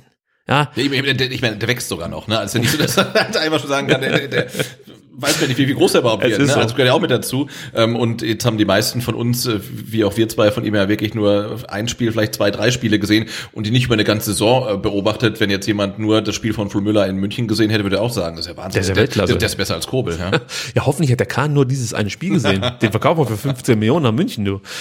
Super. Ähm, das 1-0 durch Simic, hast du das noch gesehen? Ja. Ja. Da gab es davor noch äh, äh, eine große Chance der Schalker, die, glaube ich, den Pfosten getroffen haben. Die, die Benedetto hat dann das Ding für Simic vorbereitet mit einem Freistoß und Simic macht den so mit dem Hinterkopf rein. Cooles Tor, muss man sagen. Äh, dann hat äh, Osmani, meine ich, ausgeglichen. Ähm, da hatte Stuttgart dann auch wieder Glück, weil äh, der Eingewechselte, meine ich, Luca Batista auf der Linie geklärt hat. Und äh, Lauren Ulrich hatte in der 70. nochmal einen klasse Abschluss. Den hat dann der Schalke-Torhüter entschärft, der auch ein richtig gutes Ja. Spiel gemacht hat. Also die werden wahrscheinlich eh nicht begeistert sein von ihrem Keeper, wie wir von unserem. Ähm, und in der Verlängerung fand ich den VfB einfach ja fast noch einen Ticken frischer. Schalke wirkte sehr platt. Äh, hatte trotzdem auch da wieder Chancen durch Huras ähm, äh, nee, das war der VfB mit Huras, der spielt bei uns. Genau, der den, hatte noch den, eine den, fand ich, den fand ich relativ gut, weil die U17 Richtig. zwar ein tolles Team hat, aber keinen richtigen Dörr hat er noch die Chance, sorry. kein, kein, keinen richtigen Stürmer in dem Sinne. Ja. Und ähm, ähm, Huras ist so einer, der kam von der Bank und hat dann wirklich auch nochmal das Spiel äh, sichtlich belebt. So ist es. Ja. Und ich meinte Dörr, der die große Chance für die Schalker dann auch nochmal hatte, die wieder von Simon zunichte gemacht wurde. Und ja, dann ging es halt ins Elfmeterschießen und auch da äh, beachtenswert und äh, bemerkenswert. Dennis Simon Mhm. war der Erste, der sich den Ball genommen hat. Ich dachte erst, er macht diese typischen Torwartübungen, den Ball mal zusammendrücken Ja, ja. und so gucken, wie er abspringt vom Rasen und so. Nö, dann legt er sich äh, den auf den Elfmeterpunkt und bei ihm hat er auch gleich gehalten. Ich glaube, da hat der Ball tatsächlich ein bisschen Ehrfurcht vor Dennis Simon und er zwirbelt das Ding halt einfach rein. Und war damit leider nur einer von zwei Ja. VfB-Spielern, denen das gelungen ist. Simic hat den zweiten dann noch gemacht. Leider Gottes Bojakci, äh, Ulrich und äh, die Benedetto haben verschossen, aber ich meine, das sind junge Spieler, da braucht man eigentlich, ich, ich, ich fühle mich fast schon schlecht, wenn ich darüber spreche, weil die mir so leid taten. Also es gab ja dann natürlich auch viele Tränen von äh, unseren Spielern und viel Freude auf der Schalker Seite. Ich meine, die Ähm, hatten das perfekte Wochenende, ne? Ähm, erst äh, Aufstieg klar gemacht und dann die erste U17-Meisterschaft, ich glaube seit 20 Jahren. Also da Ja, ja gibt's genau. was zu feiern. Seit 20 Jahren, du sagst es. Damals übrigens äh, in der Verlängerung gewonnen. Ja. Ja, also sie schaffen es nicht, den VfB in der regulären Spielzeit niederzuringen. Ähm, man muss aber sagen, damals war, glaube ich, das die Schalke das bessere Team. Von daher geht es in Ordnung. Äh, abschließend dazu noch, es war wirklich ein sehr interessantes äh, Fußballspiel, das ich gerne geschaut Mhm. habe. Es hat mich nie gelangweilt. Es war immer, äh, also es war immer unterhaltsam. Ich, ich habe mich wirklich gut aufgehoben gefühlt mit diesem Spiel und es hat mich deutlich mehr abgeholt als das U17 Halbfinal-Rückspiel in Berlin. Um das nochmal einzuordnen, weil es gab dann auch Leute, die mir den Ratschlag gaben, es nächstes Mal etwas euphorischer zu sein. Warum ich das nicht bin, habe ich jetzt erklärt. Ich möchte mich da nicht komplett committen mit äh, äh, ja äh, Kindern. Äh, Es ist, ist für mich echt ein bisschen schwierig. Ja. Ähm, aber ich beobachte das dann gerne und ich würde mich auch freuen, wenn diese Spiele äh, in einer gewissen Regelmäßigkeit übertragen werden würden. Denn rein technisch dürfte das jetzt kein so großes Problem sein. Falls doch, meldet euch, wir haben eine Kamera. Äh, gut, Sebastian, dann habe ich, glaube ich, fast alles untergebracht. Und äh, der letzte wirkliche Rauschmeißer wäre dann die Wahl des Bundesliga-Rookie der Saison. Mhm. Eigentlich äh, ein Wanderpokal, der beim VfB geparkt werden darf. Ja. Und auch dieses Jahr ähm, gibt es wieder die Möglichkeit für den VfB Stuttgart diesen Award ins eigene Haus zu holen. Natürlich bekommt ein Spieler diesen Award, aber ich würde sagen, den beschlagnahmen wir einfach. Ja, auf jeden Fall. Ja. Letztes Jahr hat Silas das Ding geholt. Ja. Der ist noch bei uns. Das heißt, der kann dann weiterreichen an entweder Ober Mamouche oder Hiroki Ito. Das Mhm. sind die zwei, die vom VfB Stuttgart zur Wahl stehen. Mamouche hat zweimal den ähm, ja, den Award zum Rookie des Monats geholt. Äh, weitere Spieler, die zur Auswahl stehen, äh, sind Patrick Wimmer von Arminia Bielefeld. Buh. Dann noch Jesper Lindström von Eintracht Frankfurt. Buh. Und ähm, Jonas Wind von, also die zähle ich gar nicht auf, von solchen Plastikclubs da. Schoppuschlei finde ich aber schon gut. Ähm, aber nein, wir wählen natürlich für den VfB und wir müssen uns taktisch verhalten, Sebastian. Genau, und da ja so eine ähm, so ein, so ein Titel, so ein persönlicher Titel wie Rookie of the Season den Marktwert steigert, sollten wir Absolut. ähm, für den Spieler voten, der auch in der kommenden Saison sicher das Trikot des VfB Stuttgart tragen wird. Überhaupt kein Diskussionspunkt bei uns, da bin ich ganz bei dir. Wir wählen Ito. So. So, und wie wählen wir? Wir gehen auf rookie-award.com und müssen wirklich nur einmal klicken. Also Ja. alle, die jetzt zuschauen, hören, wie auch immer, geht einfach ganz kurz auf rookie-award.com, klickt Ito an Ja. und sorgt dafür, dass er zum Rookie ähm, des Jahres wird oder zum Rookie der Saison. Genau. Man muss noch dazu sagen, die Fanvotes zählen wie immer nur zu 40 Prozent. Der Rest wird über sogenannte Club Votes und Expert Votes ermittelt. Ähm, aber ich sag mal so, wenn wir da ordentlich in die Tasten hauen, dann sollte das möglich sein, schon mit den Fanvotes Genau. für klare Verhältnisse zu sorgen. Und am besten, ihr macht jetzt kurz Pause und stimmt sofort ab, weil diese Abstimmungen dann teilweise überraschend schnell beendet sind. Ne? Man sieht, es wird gewählt und irgendwie teilweise eine Woche oder weniger als eine Woche später heißt es schon, ja, wir haben einen Gewinner. Also nicht zögern, Pause machen oder nicht Pause machen, weiterhören und jetzt äh, abstimmen für Hiroki Ito, www.rookie-award.com. Wichtig, wirklich wichtig. Ein, ein Themenpunkt habe ich noch mit reingeschrieben in unser Sendungsmanuskript, denn am kommenden Donnerstag gibt's nicht nur die nächste SDR-Folge, Diesen Donnerstag. ja, Ja, ach so, ja. Ja, ja. Ja. Sondern auch ähm, die Veranstaltung Ja, in der. Schwemme. Wir haben ja schon an, äh, nur noch, damit wir es kurz klarstellen, darüber haben wir schon am vergangenen Donnerstag gesprochen. Nur ein Reminder noch. mal, Richtig, ne? ja, damit ihr es nicht vergesst. Kommender Donnerstag, das ist der 12.05. Ähm, während wir aufnehmen, gibt es ähm, in der Schwemme in Cannstatt eine tolle Podiumsdiskussion mit dem äh, Titel äh, Boykott Katar, äh, ja oder nein? Also wie gehen wir mit der WM im Winter um? Soll man sie boykottieren, soll man sie nicht boykottieren? Sind äh, tolle Gäste da, das Wetter wird super. Ähm, ab 18 Uhr ist Einlass, ab 19 Uhr geht's los. Geht dahin, schaut euch an und dann, wenn ihr nach Hause kommt, ist unsere Sendung wahrscheinlich auch online. Das ist der Plan. Wir werden dann über das Spiel gegen den ersten FC Köln sprechen. Es gibt vielleicht das ein oder andere Thema, das wir aufgreifen werden. Wir werden natürlich dann wieder über die U21, über die U19 können wir eigentlich dann auch schon sprechen, weil, nee, müssen wir noch nicht. Äh, DFB-Pokalfinale ist noch ein bisschen hin, ich glaube 20. oder 22. Äh, aber die Frauen sind natürlich noch Thema. Also es gibt wieder Themen, über die wir sprechen. Und vielleicht wird dann auch endlich mal äh, das äh, große Orel Mangala-Bashing betrieben. aber momentan gibt er wirklich keinen äh, Grund da irgendwie in der Hinsicht tätig zu werden. Sebastian, ich bedanke mich bei dir wieder für die Zeit, die du dir genommen hast. Ja, gerne, gerne. War eine sehr launige Ausgabe. Ja, aber ich fand's gut. Ja, sehr, sehr entspannt. Ja. Muss ich ganz ehrlich sagen. Also hat mir gut gefallen. Wir können's noch Wir live. können es noch live. Und nächste Woche Dienstag sind wir auch wieder für euch da. Solltet ihr nur live hören wollen. Ja. Das wäre dann wieder nächste, nächsten Dienstag um 19 Uhr. Und dann, wann ist denn das Rückspiel überhaupt? In der, in der äh, ja, Relegation sollte das anstehen. Das Hinspiel ist Mittwoch, das Rückspiel Montag, oder? Oder am Sonntag? Ich weiß es gar nicht. Äh, Ich, also ich glaube Montag. Äh, Das wäre dann Montag, wenn wir uns hier treffen müssten. Okay, wir werden sehen, wie es so läuft. Äh, Wir werden auch noch herausfinden, wann der VfB spielt. Und jetzt muss ich schnell die Musik hochziehen, sonst ist sie nämlich vorbei. Wir Also am bis Samstag nochmal und das war's dann. Ciao. Ciao.